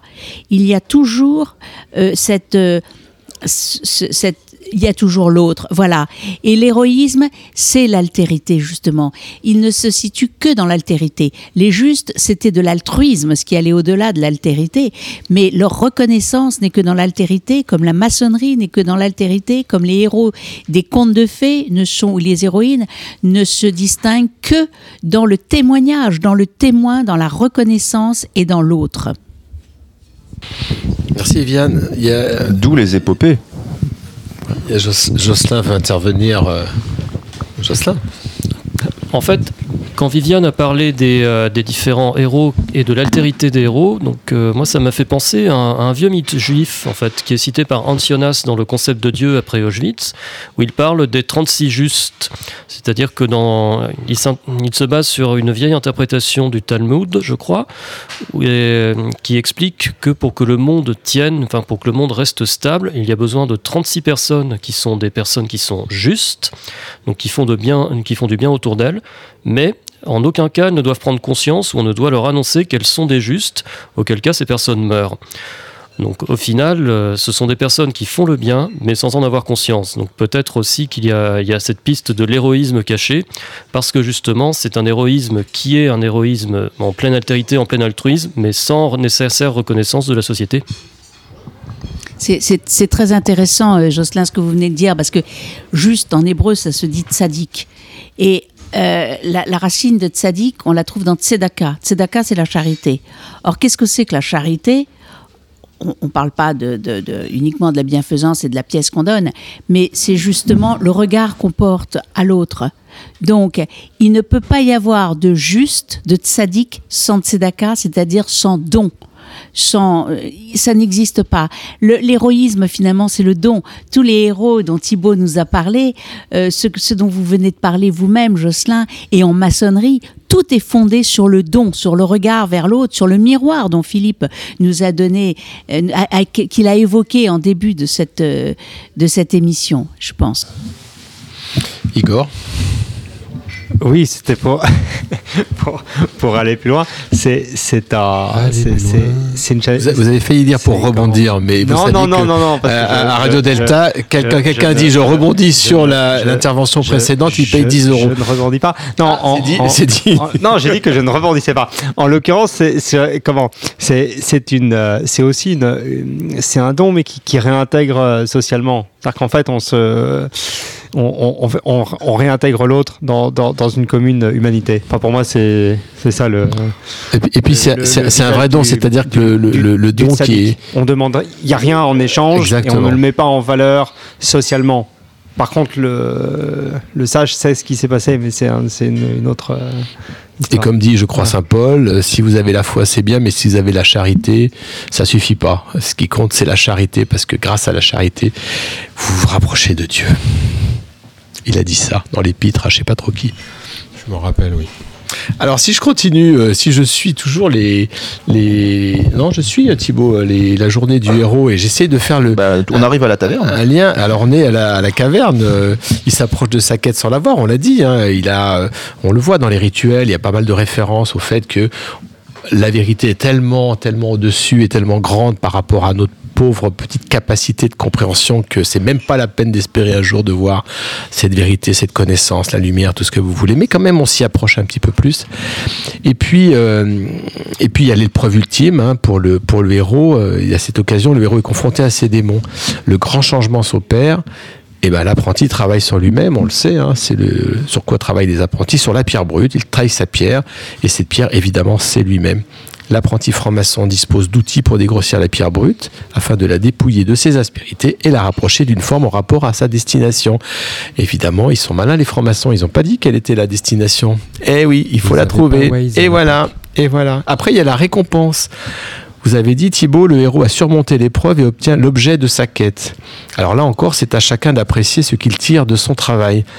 Chez nous, nous que nous apprenons de la connaissance, nous appelons ça la connaissance, la vérité, la lumière. Mais tous ces mots écrits avec une majuscule en initiale sont là pour montrer qu'il s'agit d'un concept générique et, et on peut, et on le fait dans les loges, de travailler pendant des heures et des heures pour essayer de, de voir ce qu'on peut mettre derrière ces concepts de connaissance, de vérité, de lumière. Certains disent la connaissance c'est la vérité, oui mais la vérité c'est la lumière, oui mais la lumière c'est pas la connaissance. Et ça, c'est un, jeu de- de questionnement permanent. Après, vous avez parlé du chemin du retour. Le héros fait face aux conséquences de sa victoire et du changement qui est opéré. On peut peut-être euh, citer aussi que dans nos loges, souvent nous disons que ce que nous avons reçu en loge, nous avons comme devoir de le transmettre à l'extérieur. Et ça, c'est quelque chose qui est important pour, euh, pour chaque franc-maçon. Et c'est aussi euh, l'idée qu'il faut éviter finalement que les loges, qui sont quand même des lieux fermés et réservés aux initiés, eh bien que ces loges travaillent en vase clos et qu'elles ne, font que fonctionner que pour les, les francs-maçons et les francs-maçons eux-mêmes et elles-mêmes, alors que je rappelle que le but, c'est quand même le perfectionnement moral et matériel de l'humanité. Et puis la Renaissance, la Renaissance, et ça on l'a vu, euh, vu, vu plusieurs fois. En franc-maçonnerie, nous parlons de l'homme nouveau. Je suis désolé pour ma sœur euh, Viviane, je suis dans une obédience masculine et j'imagine que dans les obédiences féminines, on parle de la femme nouvelle. Pas du tout, on parle pas de la femme nouvelle, merci Viviane, on parle donc de l'homme nouveau. La femme change de sexe. C'est le cas où, euh, quand on parle de l'humanité entière, c'est le seul cas où l'homme prend un- une majuscule. J'aime ça, j'aime vous entendre Viviane. Et on parle de l'homme nouveau par opposition du vieil homme, vous savez, celui qui s'est débarrassé de ses oripeaux, euh, il a une nouvelle naissance, ou encore né d'une deuxième fois, même si ça fait référence quelquefois à une, un peu d'a- aux évangélistes. Et puis il y a le dernier point qui est le retour avec le trésor. C'est l'objet de la quête. Le héros est de retour, il est chargé et accompli jusqu'à évidemment qu'un nou- qu'un nouvel appel vienne enclencher un nouveau cycle. Et c'est encore une fois porter au dehors l'œuvre commencée dans le temple. À quoi serviraient les réunions et donc les tenues de loge, les tenues de francs-maçons si finalement on se contentait d'un entre-soi où on parlerait euh, de ses problèmes, de ses interrogations métaphysiques, ce qui peut être passionnant à partager, mais à quoi ça servirait si on n'était pas là aussi pour euh, porter au dehors l'œuvre commencée dans, le, dans les loges ou dans le temple, comme on dit? Oui, ce serait un peu, ce serait un peu du, du développement personnel. Alors, qui, il y aurait des, livres, hein, y aurait, y aurait des livres à la Fnac. euh, réussissez votre vie avec la franc-maçonnerie, de la même manière qu'il y a les quatre accords Toltec. Ou euh, voilà, on pourrait très bien imaginer que si ce n'était que ça, euh, bah, se réunir autour d'un truc sympa et puis euh, et puis progresser un peu euh, spirituellement, ben voilà, ce serait qu'une méthode de, de développement personnel comme une autre. Alors il y a quand même un petit truc qui cloche. Euh, on a vu qu'il y a beaucoup de points communs hein, entre le donc la journée du héros de Campbell et donc euh, c'est normal, c'est un récit initiatique. Sauf que malgré tout, la journée du héros de Campbell est un récit initiatique qui se veut avant tout une métaphore finalement du passage à l'âge adulte. C'est-à-dire qu'en gros, passer de l'adolescence à, à adulte, euh, c'est une forme d'initiation. hein. Il y a même des, des rites initiatiques dans plein de sociétés dans le monde entier où euh, on fait passer les enfants à l'âge adulte par un, ri- un rite Oui, on, initiatique. a- on avait le service militaire, malheureusement. euh, bon, Ah, ça, te manque sans doute. Moi, je ne l'ai pas fait. Il ne me manque. Non, il ne me Moi manque non pas. plus. Non, mais Moi, donc, par contre, il y a quelque chose qui est pas tout à fait pareil, c'est que là, dans le cycle du héros de Campbell, le héros est triomphant, il a, réalisé sa quête, euh, il a fini sa journée, il a grandi. Voilà, c'est vraiment une, vraiment une métaphore de la maturité. Il a accédé à un niveau supplémentaire de la maturité, mais alors, on en a parlé un petit peu avant. Je disais que la caractéristique de certaines œuvres initiatiques cultes, c'est justement la mise en scène de l'échec du héros. C'est-à-dire qu'à l'inverse, on s'attend à un triomphe et il échoue. Et donc, il y a beaucoup de, de, de- de sagas cultes. Alors, je vais parler de Twin Peaks, par exemple, parce que ça met, ça met véritablement en scène et ça a traumatisé pas mal de monde. euh, L'échec du héros à la fin, en plus dans une loge. C'est très rigolo. La, la fin de la, la- la fin de la deuxième saison de la série se termine dans une loge. Et Une le loge héros. maçonnique ou une loge de concierge? Eh ben on ne sait pas. Il y a, on sait juste qu'il y a deux loges. Madame. Euh, voilà. En fait, on sait juste qu'il y a deux loges, une loge rouge, une loge blanche, euh, une loge noire et une loge. Non, c'est une loge blanche et une loge noire. En gros, on sait qu'il y a une bonne et une mauvaise loge. Et on ne sait pas en fait quand on voit la fin de la série, enfin la fin de la deuxième saison de la série, où est-ce qu'il se trouve le héros Est-ce qu'il se retrouve dans la mauvaise ou dans la bonne loge Euh, Alors David Lynch n'est pas, enfin le co-réalisateur de la série n'est pas franc-maçon. hein. Il est plutôt adepte de la méditation transcendantale, donc il faut pas sur sur euh, interpréter Twin Peaks. Mais ce qui est sûr, c'est que la fin de la série met en scène l'échec du héros dans l'initiation et il y a plein de séries comme ça. Alors, moi, j'aime beaucoup une série très récente qui s'appelle Dark, euh, qui met en Série allemande, hein, je crois. série allemande, Série voilà. Et le- son pauvre héros, Étonnante. euh, il vit un calvaire parce que il est mis systématiquement, alors qu'il fait tout bien. hein. Il y a vraiment, il y a rien à lui reprocher. Euh, il est confronté d'ailleurs à une société secrète, etc., etc. Mais surtout, il est en échec permanent. C'est épouvantable ce qu'il subit. Et finalement, l'échec, finalement, c'est peut-être ça la vraie initiation quand on est adulte. C'est-à-dire euh, ce qui nous fait changer de plan ou changer de côté ou Vous voulez dire qu'on peut apprendre de ses erreurs, mais ça c'est un petit peu, un petit peu facile à dire. Vous allez Je- plus loin que ça. Je pense que euh, la catastrophe. C'est pour ça que moi j'ai rebondi sur euh, sur votre histoire. euh, j'ai rebondi sur quelque chose qui la mise en scène de l'échec et de la catastrophe. euh, pardon? 10 balles. Ah, pardon. Ah la zut. Donc oui, la, mise en scène de l'échec et de la catastrophe, c'est quasiment un passage obligé euh, d'une euh, d'une initiation euh, d'adulte. Je parle pas d'une initiation d'adolescent, hein, mais, mais d'adulte. C'est peut-être ça qui la différencie justement, que les, ini- les initiés euh, adultes et les initiés jeunes, entre guillemets, ne suivent pas le même chemin. Et donc, les, les grandes œuvres, les grandes sagas où on se reconnaît, où on- qui nous marquent, alors Game of Thrones par exemple, c'est aussi ça. C'est- Alors il y a les deux dans Game of Thrones. Il y a celui qui fait vraiment, il y a Jon Snow qui fait la bonne journée du héros. hein. Il a commencé, il fait son truc, il a rencontré son mentor, sa, sa société initiatique. Il est même mort à un moment, mais il revit, il renaît. Enfin, il nous fait la totale. Il y en a Et- deux qui suivent, hein, c'est Reven et Thibaut, parce que nous, euh, Game of Thrones, Non mais on en fait, pas revu. la- hein. les deux grands héros, les deux Si, grands héros. Il y a Jocelyn euh, aussi. non, les- les deux- pas que Jocelyn il ait vu. Pourquoi est-ce que, pourquoi est-ce que tout le monde s'est passionné pour Game of Thrones pendant en fait 6 ans, 8 ans même? C'est parce qu'il y a deux grands héros, Daenerys qui maîtrise les dragons, le feu, etc. et John. Et en fait, John fait un vrai cycle du héros classique, alors que Daenerys va échouer en fait. Elle va échouer et, sombrer dans la folie. Et, et c'est très important parce que finalement, les gens sont davantage finalement fascinés par Daenerys et son destin que par Jon Snow qui finalement a, a un destin entre guillemets du héros très classique. Oui, et si je peux juste rebondir. Euh, 10 balles. me, me permettre, me permettre Me- me rejoindre. C'est là, là que Radio Delta s'enrichit euh, à chaque minute.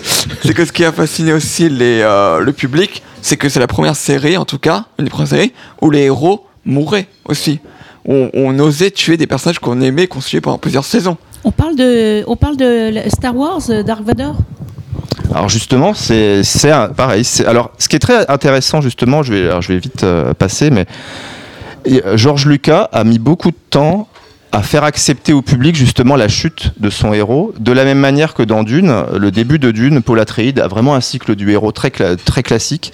Et en fait, c'est un piège que l'aute- l'auteur tend, puisque dès le début du tome 2 de Dune, on nous apprend qu'en fait que ce fameux héros qui était génial est un futur Hitler, il va exterminer des milliards de gens, et tout cela va se finir par une catastrophe. Et donc, pour euh, Dark Vador, c'est un peu ça, c'est que euh, ça n'est ça n'est pas arrivé tout de suite, le héros qui échoue. On nous a d'abord présenté Luke comme un héros qui réussit, mais en fait, on apprend effectivement après que le véritable héros, c'est Anakin, qui est un héros qui échoue. justement. Jocelyn. Sinon, pour en revenir à Game of Thrones, et sans vouloir tailler de croupière à Igor, en fait, il y a aussi un certain nombre d'anti-héros qui sont mis en scène.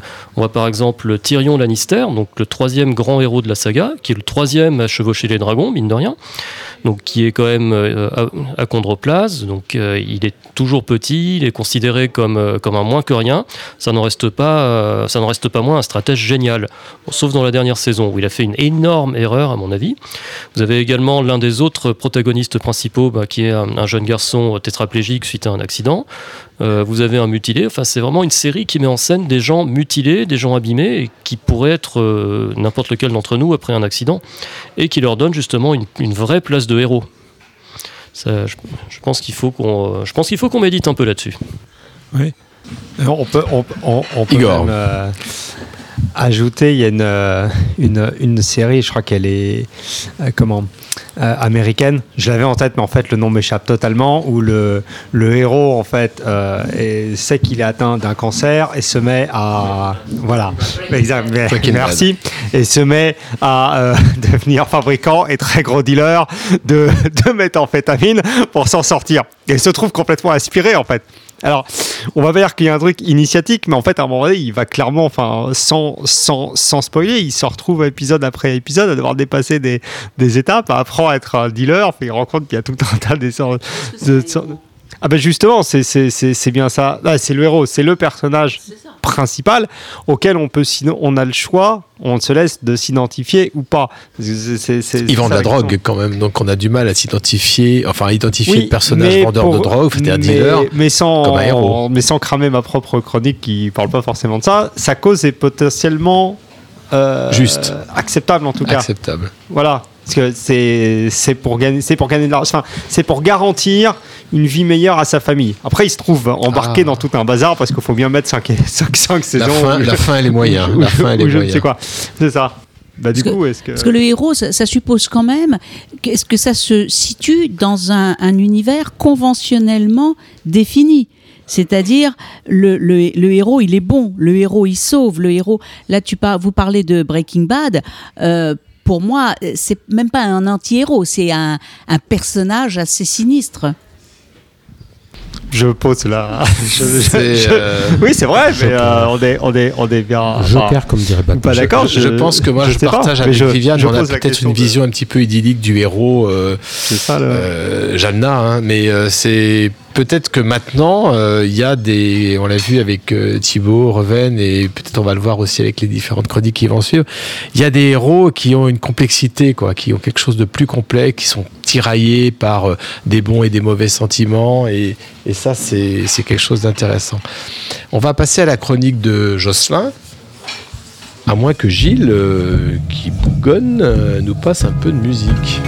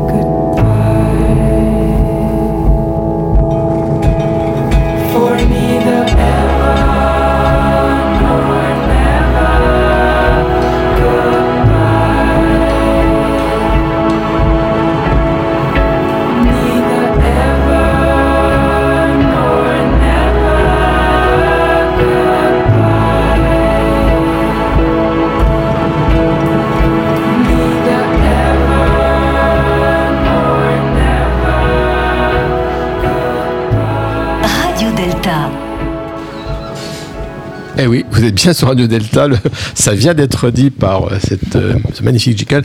Vous êtes toujours sur euh, Radio Delta et vous êtes en train d'écouter 1, 2, 3 Soleil, l'émission sur les héros et les initiés, en compagnie de nos chroniqueurs, de notre invité Thibaut et de Gilles à la technique. Euh, Gilles à la technique, il nous fait des signes parce que ça bouge dans tous les sens les micros et ça fait En plein de bruit. Le micro, faut le garder à la main, mais faut pas le gratter, sinon ça fait. Oui, mais le micro aime qu'on le gratte. Oui, je sais. Oui, on le sait, on le sait. bruit. Il y a même une panne de micro. Jocelyn, vous vouliez évoquer, euh, parce que là on a, beaucoup parlé de séries, de films, de, de romans, je sais que vous êtes féru de, aussi de ces, de ces sagas, mais c'est pas sur ce thème-là que, que vous voulez parler, vous voulez parler du quotidien.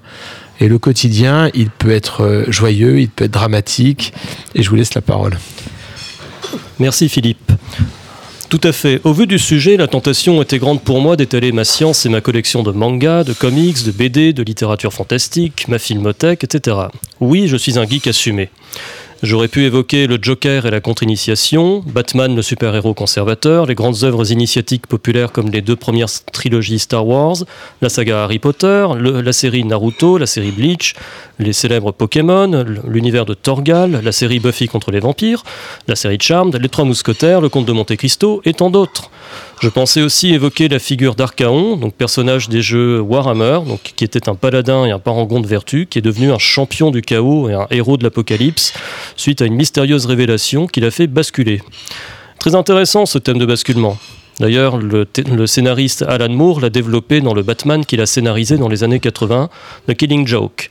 Il y met en scène un Joker qui veut démontrer par l'expérience à Batman qu'un homme ordinaire, voire bon, peut devenir un cinglé criminel dès lors qu'il vit un bad day.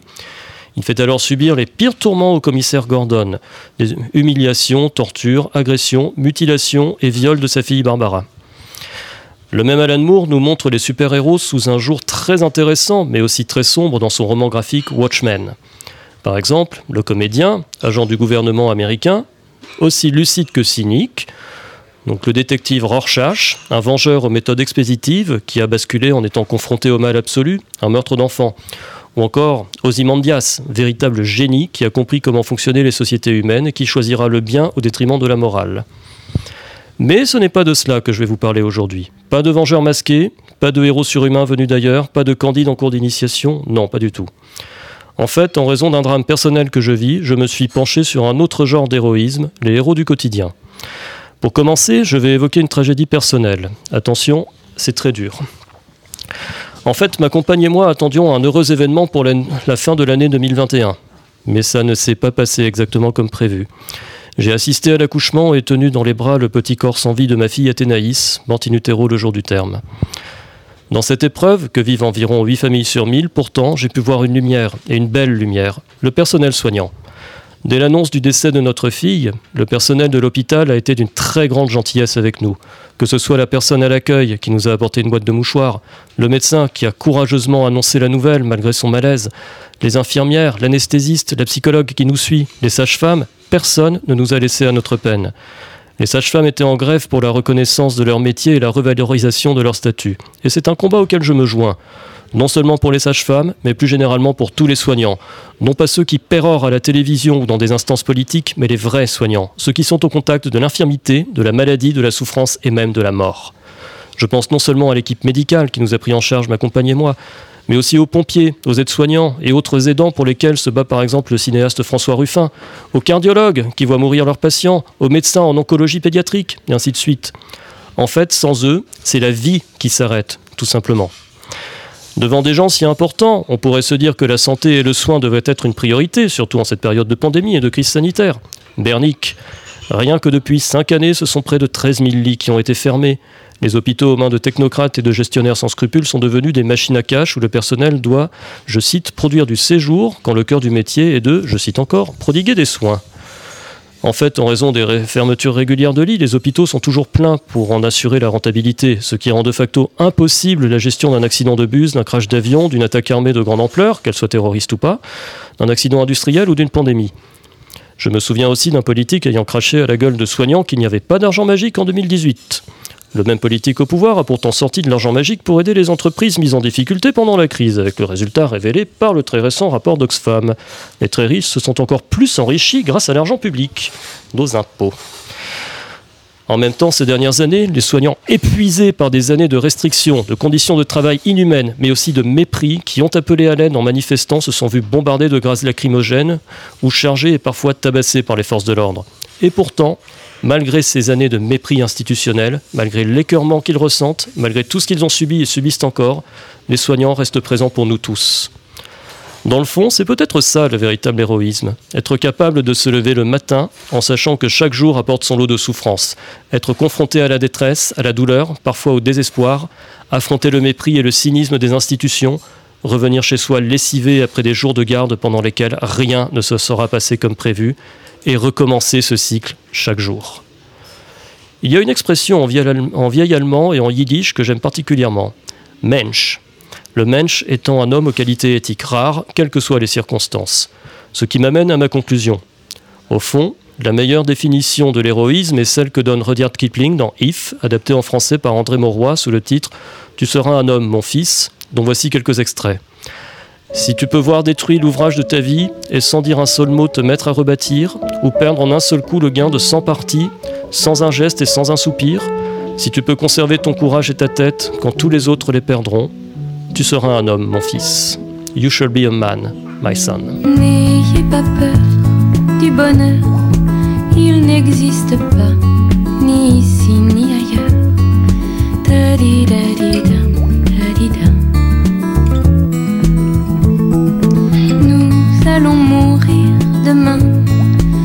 Dites plus rien.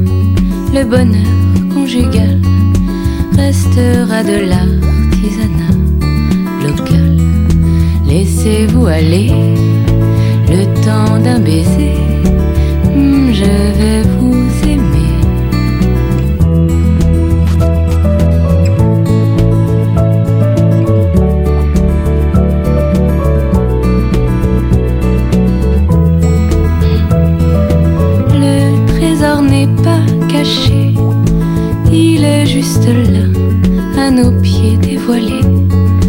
Il nous ferait presque tomber. C'est dommageable qu'on ne vive qu'une seule fois. C'est le temps d'une joie qui s'offre comme vous à moi. Laissez-vous aller le temps d'un baiser. Je vais vous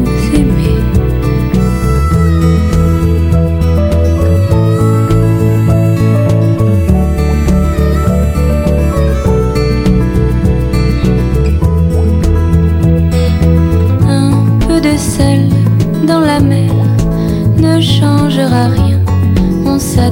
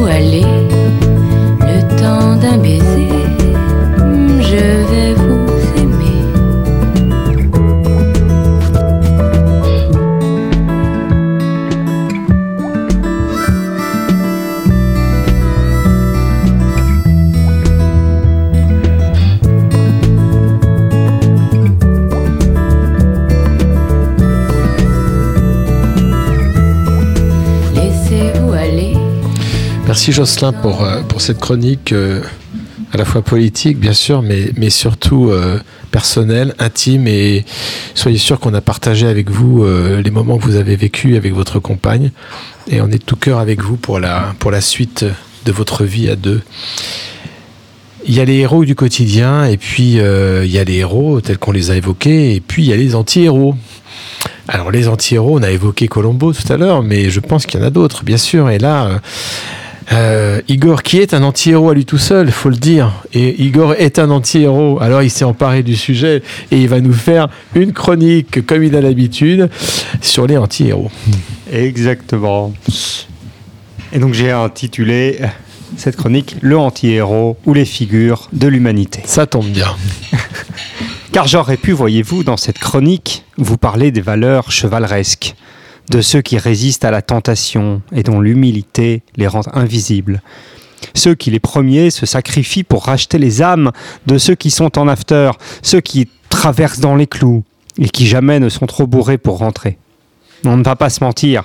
Qu'est-ce que c'est chiant, l'héroïque perfection? Ça m'arrive aussi, alors je, voilà. Je vais donc tenter de vous convaincre d'accepter un slow, un verre, un dîner, avec un personnage qui n'est ni noble, ni magnanime, pas forcément courageux, qui n'hésite pas à tuer pour de l'argent, hanté par ces démons qui le poussent à tromper ses amis, sa famille, à tricher, mentir, monter des arnaques laisser ses fureurs tout détruire sur son passage, ou attaquer son père à grands coups de sabre laser au lieu d'aller voir le psy comme tout le monde. N'en jetez plus, vous allez sortir avec un anti-héros. Mais qui se cache donc derrière cette bête bizarre qui semble quelque peu nuisible? Après quelques recherches sur des sites spécialisés, nous pouvons faire un panorama des figures de l'anti-héros bien connus de la BD, des comics ou du ciné. Il y a les personnages sans aucune qualité qui, qui tels Gaston Lagaffe, n'ont rien à faire de spécial, ni de dragon à chasser, et ne font pas toujours du travail une valeur fondamentale.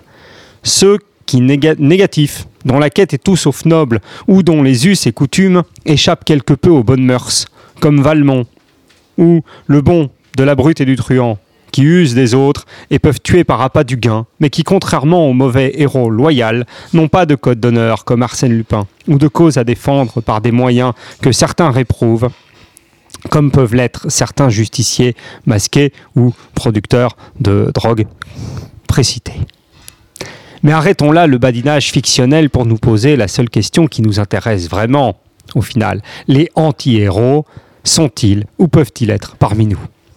Car même si nous ne mettons pas de costume de chauve-souris pour aller casser du méchant afin d'assouvir notre vengeance en mettant en péril l'équilibre politique et social, sommes-nous tous clairs avec nous-mêmes concernant notre rapport à la, à la gloire que certains recherchent pour elles-mêmes? Sommes-nous tous parmi les plus humbles qui ne mettent jamais en avant leur participation aux œuvres sociales? Sommes-nous de ceux qui n'ont jamais menti pour la bonne cause, de ceux qui ne se cachent pas derrière un pseudo sur les réseaux sociaux pour aller dire du mal de leur prochain? Que celui qui n'a jamais été anti-héros me jette la première pierre. Et paf. Les anti-héros ou les anti-héroïnes, bizarre ça, sont complexes. Ils sont friables, sont sombres puis lumineux. Ils oublient l'anniversaire de leur père, de leur mère, de leurs enfants. Ils hurlent contre leur ordinateur, déclarent leurs impôts avec du retard, roulent trop vite en hurlant, s'engueulent et se rabibochent. Ils doutent et de manière beaucoup plus sérieuse, ils sont, j'ai écrit ces quelques lignes en entendant la chronique de Viviane, ceux qui, même s'ils n'auraient pas franchi toutes les lignes rouges, ne savent pas vraiment comment ils se seraient comportés s'ils étaient nés en 17 à Leinstadt, ou s'ils auraient été assez forts pour être tout à fait humainement justes face aux sombres forces de l'histoire, comme ces familles protestantes qui ont sauvé ma grand-mère et ses sœurs, eux à qui je ne peux que rendre hommage ce soir, et dont le courage de la reconnaissance d'une commune humanité me permet en quelque sorte d'être parmi les vivants. Eux qui ont justement refusé d'être considérés comme des héros, mais c'est une autre histoire. Mais que dire après ça? Car il faut bien conclure cette chronique alors que les larmes peuvent monter aux yeux. Que dire d'autre si ce n'est que les anti-héros savent qu'ils ont encore à progresser et osent douter avant d'avoir la force de choisir? C'est sans doute vous, moi, nous et même les autres dont la figure nous explose au visage comme un miroir gris de notre propre humanité.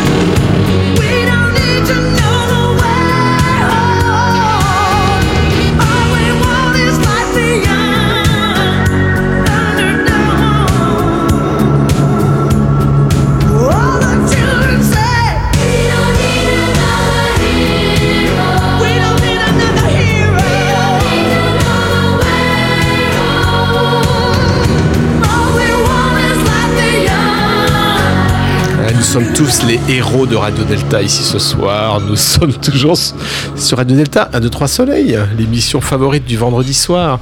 Alors Thibaut, vous m'avez dit, euh, vous m'avez glissé dans l'oreille, bah maintenant on va finir, on va parler du plan et de l'ordre, de plan et d'ordre. Ça c'est bien, ça nous plaît bien nous les francs-maçons, le plan du temple et l'ordre du temple, le temple solaire. Non ça je m'égare, je m'égare. Alors le plan, le temple, non le, plan et l'ordre. J'y arrive. Alors, déjà, juste une petite remarque sur les héros du quotidien. Euh, on avait parlé juste avant de témoins. Et ce qui, on n'en a pas parlé, mais souvent, ce qui relie le héros, c'est l'épopée.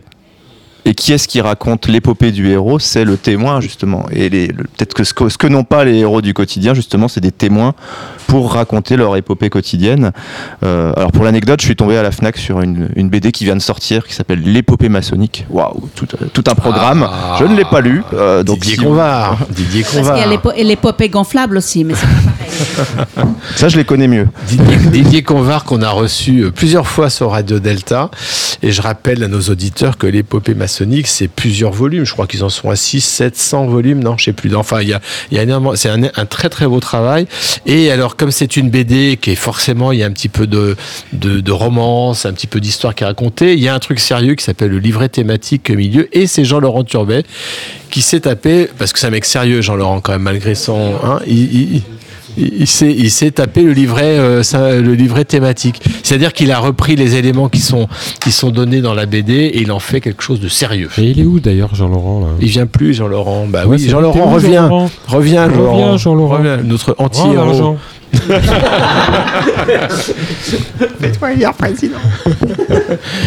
Ah bah ça va être dur d'enchaîner, euh, mon cher Thibaut, sur est avec euh, Patrick le Vidal, plan. non? Certainement, oui. Patrick, on t'aime. Reviens. C'est dur. Enchaînons, hein. enchaînons. Ouais, oui, oui, Justement, ramenons un peu d'ordre. hein, C'était le euh, voilà. sujet, je crois, de, de la suite. Suivons le plan. Alors, il y a quelque chose d'assez rigolo, c'est que donc, euh, enfin, vous êtes censé être dans un ordre initiatique, hein, avec un O majuscule, hein, n'est-ce Bien pas sûr. Euh, Et ce qui est assez amusant, c'est que quand on regarde les grandes, les grands mythes, hein, on en revient à ça, ces grandes, ces grands récits. Les ordres initiatiques ont, souvent un rôle de narration assez, étonnant. C'est-à-dire soit l'ordre initiatique introduit le mentor, par exemple. Hein, ça va être euh, l'ordre des Jedi dans Star Wars. Euh, l'ordre, Mais ça peut être aussi un antagoniste. hein, c'est-à-dire l'ordre initiatique, ça va être les méchants qui vont être structurés, et ils vont avoir un plan à suivre. Donc ça peut être souvent dans les romans de Dan Brown, par exemple, c'est l'opus Dei. euh, c'est en gros, il y, a, une société secrète, un, or- un ordre. En fait, ça permet d'introduire un antagoniste tout aussi déterminé et, puissant. En fait, Euh, mais ce qui est intéressant, c'est qu'en fait, dans les, grands récits, euh, les ordres initiatiques sont l'incarnation du plan. Il y a un plan à l'œuvre, secret ou pas secret. Euh, ça peut être le plan du, euh, du Bene Gesserit, hein, qui est l'introduction de la saga Dune. Il y a un plan du Bene Gesserit pour l'univers, enfin pour la galaxie en tout cas. Euh, et ce qui va devenir intéressant, c'est dans tous les grands récits, c'est qu'est-ce qu'il doit faire en fait le héros par rapport au plan? Et ça pose la question de la, de la destinée, en fait, de la prédestination. Et souvent, il y a des anti-héros, justement, qui, qui deviennent anti-héros parce qu'ils se rebellent, en fait. Ils n'ont pas envie de suivre le plan. Ils disent, va te faire foutre, en fait, le plan. Je refuse que quelqu'un ait écrit le plan à ma place. Et ils entrent en. Alors, comme Anakin Skywalker, qui va entrer en rébellion contre l'ordre Jedi.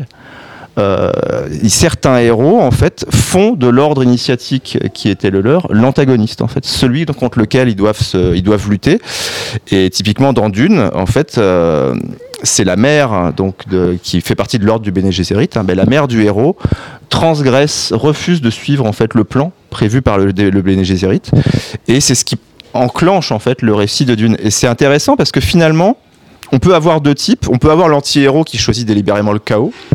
Donc dans les, le plus connu, je pense que c'est le Joker, euh, le Joker de Nolan en fait du film de Batman, où très clairement l'anti-héros assume le fait qu'il va, il va faire de, en fait, il y a un ordre à l'œuvre. Alors peu importe que ce soit euh, le grand architecte ou bah non, en fait, moi je vais euh, créer le chaos, je vais foutre le bordel en fait, parce que mon rôle que je me suis attribué va de et mon rôle héroïque hein, va être de, de créer du chaos plutôt que de l'ordre. Et là où ça devient intéressant, c'est que bah, le héros, quand il décide de ne pas suivre le plan, qui décide que l'ordre, c'est pas fait pour lui, euh, bah, certains récits le présentent. En fait, son acte héroïque, c'est une émancipation. Et c'est intéressant la question de l'émancipation du héros. Et est-ce que s'émanciper passe forcément par décider de ne plus suivre le plan? Décider que, bah, vas-y, grand architecte, sois architecte ce qui tu veux, mais tes plans, je m'en fous. Euh, c'est une bonne question, je trouve, la question de l'émancipation du héros. Et des fois, ben, le héros s'émancipe par rapport à l'initiation, par rapport à l'ordre initiatique. Euh, et ça peut donner, par exemple, un anti-héros. Jocelyn. Toujours à propos de la figure du anti-héros, donc c'est ce qui a fait aussi le succès de tous les super-héros créés par Stan Lee dans les années 70. Par exemple, euh, Spider-Man, donc Peter Parker. Ce qui est- les, Américains préféraient de loin voir les mésaventures de Peter Parker, donc étudiant désargenté, toujours en train de se faire, euh, pardon- pardonnez-moi l'expression, engueuler par euh, Jameson, donc du Daily Planet. Et et qui en fait vivait une vie ordinaire d'américain euh, d'américain moyen euh, sans le sou toujours en train de toujours en train de comment dire d'être ric-rac pour payer son loyer etc alors que sous son sous son masque enfin sous son masque, il devient Spider-Man, justement, qui est le héros adulé par les uns, détesté par les autres. Euh, Stanley avait fait pareil avec son autre équipe phare, donc les, les quatre fantastiques, où il les avait mis en scène dans tout un épisode où, où, euh, ils avaient perdu tous leurs revenus et tous leurs moyens suite à une mauvaise opération boursière. Et tout le génie scénaristique était de, de faire des super-héros au pouvoir surhumain des citoyens américains ordinaires, pour que justement tout un chacun puisse s'identifier à eux et se retrouver, euh, se retrouver en eux. Par contre, en ce qui concerne le Joker, donc il y a, quand même une, dimension que j'ai trouvé très intéressante. C'était dans le récent Joker de Todd Phillips, où l'on voit en fait Arthur Heck euh, dégringoler. En fait, il, vit une, espèce d'initiation, une initiation au mal et au désespoir. C'est-à-dire que son nom n'est pas le sien, celui qu'il pensait être son père n'est pas son père, celui qu'il pensait être sa mère n'est pas sa mère. Euh, comme il, est, il a de gros problèmes euh, psychologiques et psychotiques, il est lui-même patient psychotique, on lui retire son assistante sociale, on lui retire tout, et au final, comme il perd sa capacité à s'exprimer, il perd son identité, il perd tout, il devient le Joker, donc euh, l'individu sans nom, sans but, et dont la seule existence en fait consiste à introduire le chaos dans une société d'ordre dominée bah, par, le, par le, capitalisme des années 80 dans la vision de Todd Phillips. Et personnellement c'est cette dimension que j'aime beaucoup en fait dans, dans les comics contemporains, les comics un peu sombres. Je parlais de Watchmen tout à l'heure dans ma chronique, donc il y a toujours un, moment de basculement. Un moment où euh, on, on croit qu'on peut atteindre la lumière, le bien absolu, et au final on bascule et on sombre au final dans le mal et dans le chaos. Igor. Mais c'est. Ça me. Comment En, en vous écoutant, je, je pense à ça, c'est que contrairement Et le, et le Joker, c'est vrai de, de, de, beaucoup d'autres ennemis euh, de, de, Batman. Ils ont un moment de, rupture, alors qui peut être d'ordre psychologique, qui peut être chimique aussi, si on pense à, à double face. Ils peuvent jamais revenir. Alors que Batman, il revient en fait. C'est-à-dire qu'à un moment donné, il a cette espèce de. de- il, a, il est, il est à, à, à lui-même double. Alors qu'en fait, eux, ils sont. C'est-à-dire qu'il est, il est, il peut, à un moment donné, s'il le souhaite, redevenir euh, Bruce Wayne pour se comporter autrement et il, il cache. Alors, c'était la, la, la figure du, du, du justicier finalement qui est obligé de, de, se, de se cacher parce que finalement, même si sa fin est. est et, et quelque peu euh, et quelque peu juste les, moyens qu'il met euh, qui- qu'il met en œuvre ne, le sont pas ne le sont pas forcément. Alors que finalement euh, le Joker à un moment donné ou, ou double face est obligé de s'assumer en fait. C'est à dire que pour moi ils vont jusqu'à il est obligé ils sont obligés d'a- d'aller jusqu'au bout parce qu'il n'y a, pas de point de retour. ou plutôt ils, ils, ils, ils atteignent ce point de, de non-retour. Voilà. Je sais pas si c'est de, de l'héroïsme, mais à un moment donné, ils.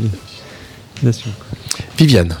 Oui, moi je voulais juste euh, dire dans le prolongement de ce que vient de dire Thibaut que nous en maçonnerie c'est exactement pareil. On a un plan, ça s'appelle un tapis de loge. Il est, euh, c'est le programme. Demandez le programme. On a le plan et normalement tout ce que les maçons doivent faire euh, est inscrit sur le tapis de loge. Sauf que à un moment donné, si on franchit les étapes telles qu'elles sont dessinées, euh, si on poursuit le parcours comme il le faut, eh bien, on doit quitter ce tapis de loge pour que ce tapis de loge, qui est uniquement matière et représentation et plan d'architecture, eh bien, devienne un- un- une véritable destinée. C'est-à-dire que le but du franc-maçon, c'est pas de rester à l'Occident, euh, dans une société matérielle avec un plan d'architecte euh, qui n'est que le programme, mais il est effectivement de monter vers l'Orient, de se défaire de tout ce qui est matériel pour accéder à une spiritualité euh, qui le rendra véritablement héroïque. Merci Viviane. On arrive au terme de l'émission. On arrive au terme de l'émission. Un, petit mot de la fin, Thibaut. Héros, initié, initié, Ben, héros. euh, le mot de la fin, ce sera. On a beaucoup parlé des, de héros, euh, les héros mythiques hein, sont souvent des héros surhumains. Et aujourd'hui, finalement, euh, on en revient que ce soit un initié ou pas, hein, que les vrais héros sont avant tout humains. Ah ben, merci, merci Thibaut. On est tous humains autour de cette table. On est tous des héros. On va reprendre le métro pour rentrer chez nous. Et je sais pas ce qui va nous arriver dans le métro, mais voilà. Et euh, bon, je, je- je tiens d'abord à vous remercier pour cette émission. Merci Viviane pour euh, vos chroniques et vos interventions. Merci Igor. Merci, Merci Jocelyn. Philippe. Merci Philippe. Merci à tous. Merci à tous. Roven. Merci Thibaut de nous avoir euh, euh, parlé justement de, de ces héros. Je rappelle le livre de Joseph Campbell, c'est pas vous qui l'avez écrit Thibaut, c'est dommage parce que ça vous aurait rapporté beaucoup d'argent, qui s'appelle Le héros aux mille et un visage, euh, une référence incontournable sur le mythe et le voyage du héros. Et merci à Gilles qui a assuré euh, fortement euh, les passages musicaux, la Tout- technique, Merci, les petites touches, les petites touches. Alors avant de nous, nous séparer, je voulais juste La Reine des Neiges, avant de vous nous rappelez séparer. Non, pas encore la Reine des Neiges. Après, peut-être, si vous voulez. Euh, aux éditions Numérlivre, vous savez, il y a ces petits mémentos qui sont des petits livres qui, qui, qui reprennent en fait le rite écossais accepté sur tous les degrés, qui sont faits par euh, Pierre Pelle de Croisac, qu'on a, euh, bah, qu'on a invité à la dernière émission que nous avons fait en, en décembre. Ah, voilà, tout à fait. Et, là, donc, la, la, co- la collection s'enrichit toujours sous la direction de, Pierre Pelle de Croisat, s'enrichit avec le rite écossais rectifié. Donc maintenant, c'est le, le premier, s'appelle le premier grade mémento de l'apprenti. Et c'est fait par une autre sœur, Emmanuelle Auger, que Viviane connaît bien. Et elle m'a dit, vous allez voir, ce livre est remarquable.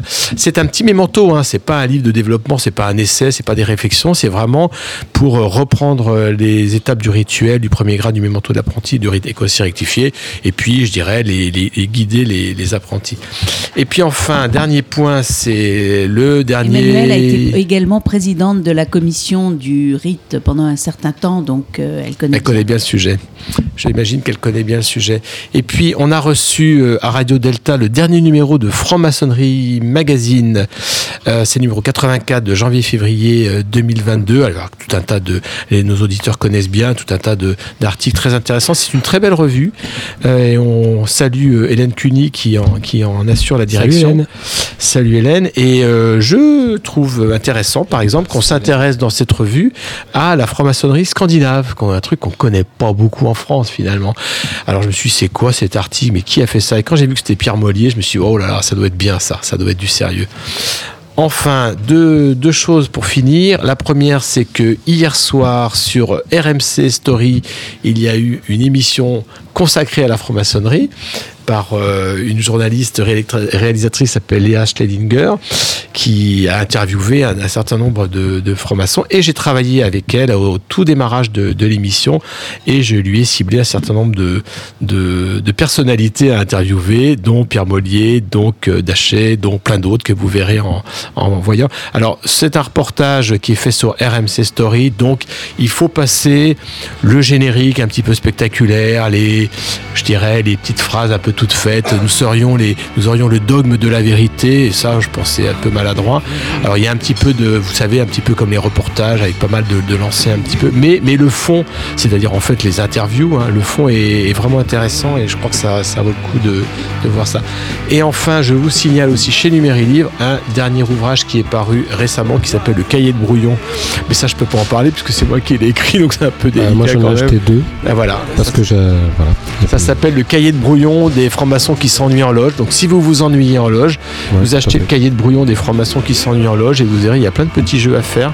Et comme ça, vous passerez au moins un bon moment. Voilà. Et ben merci, merci à tous, merci Et à nos auditeurs. Dimanche, je crois une Dimanche, euh, et voilà, dimanche, comme d'habitude, c'est Pierre de Touche, c'est l'émission hebdomadaire de la Grande Loge Mixte de France, et dimanche, c'est sur l'engagement. L'engagement, tout à fait, à 10h. Donc merci à tous, et à très bientôt pour une nouvelle émission d'un, deux, trois soleils. Et on se quitte sur. On n'a pas, euh, on n'a pas crié. Un, deux, Un, trois. deux, trois. Soleil. Soleil Et on se quitte avec David Boom. Yes, we're lovers.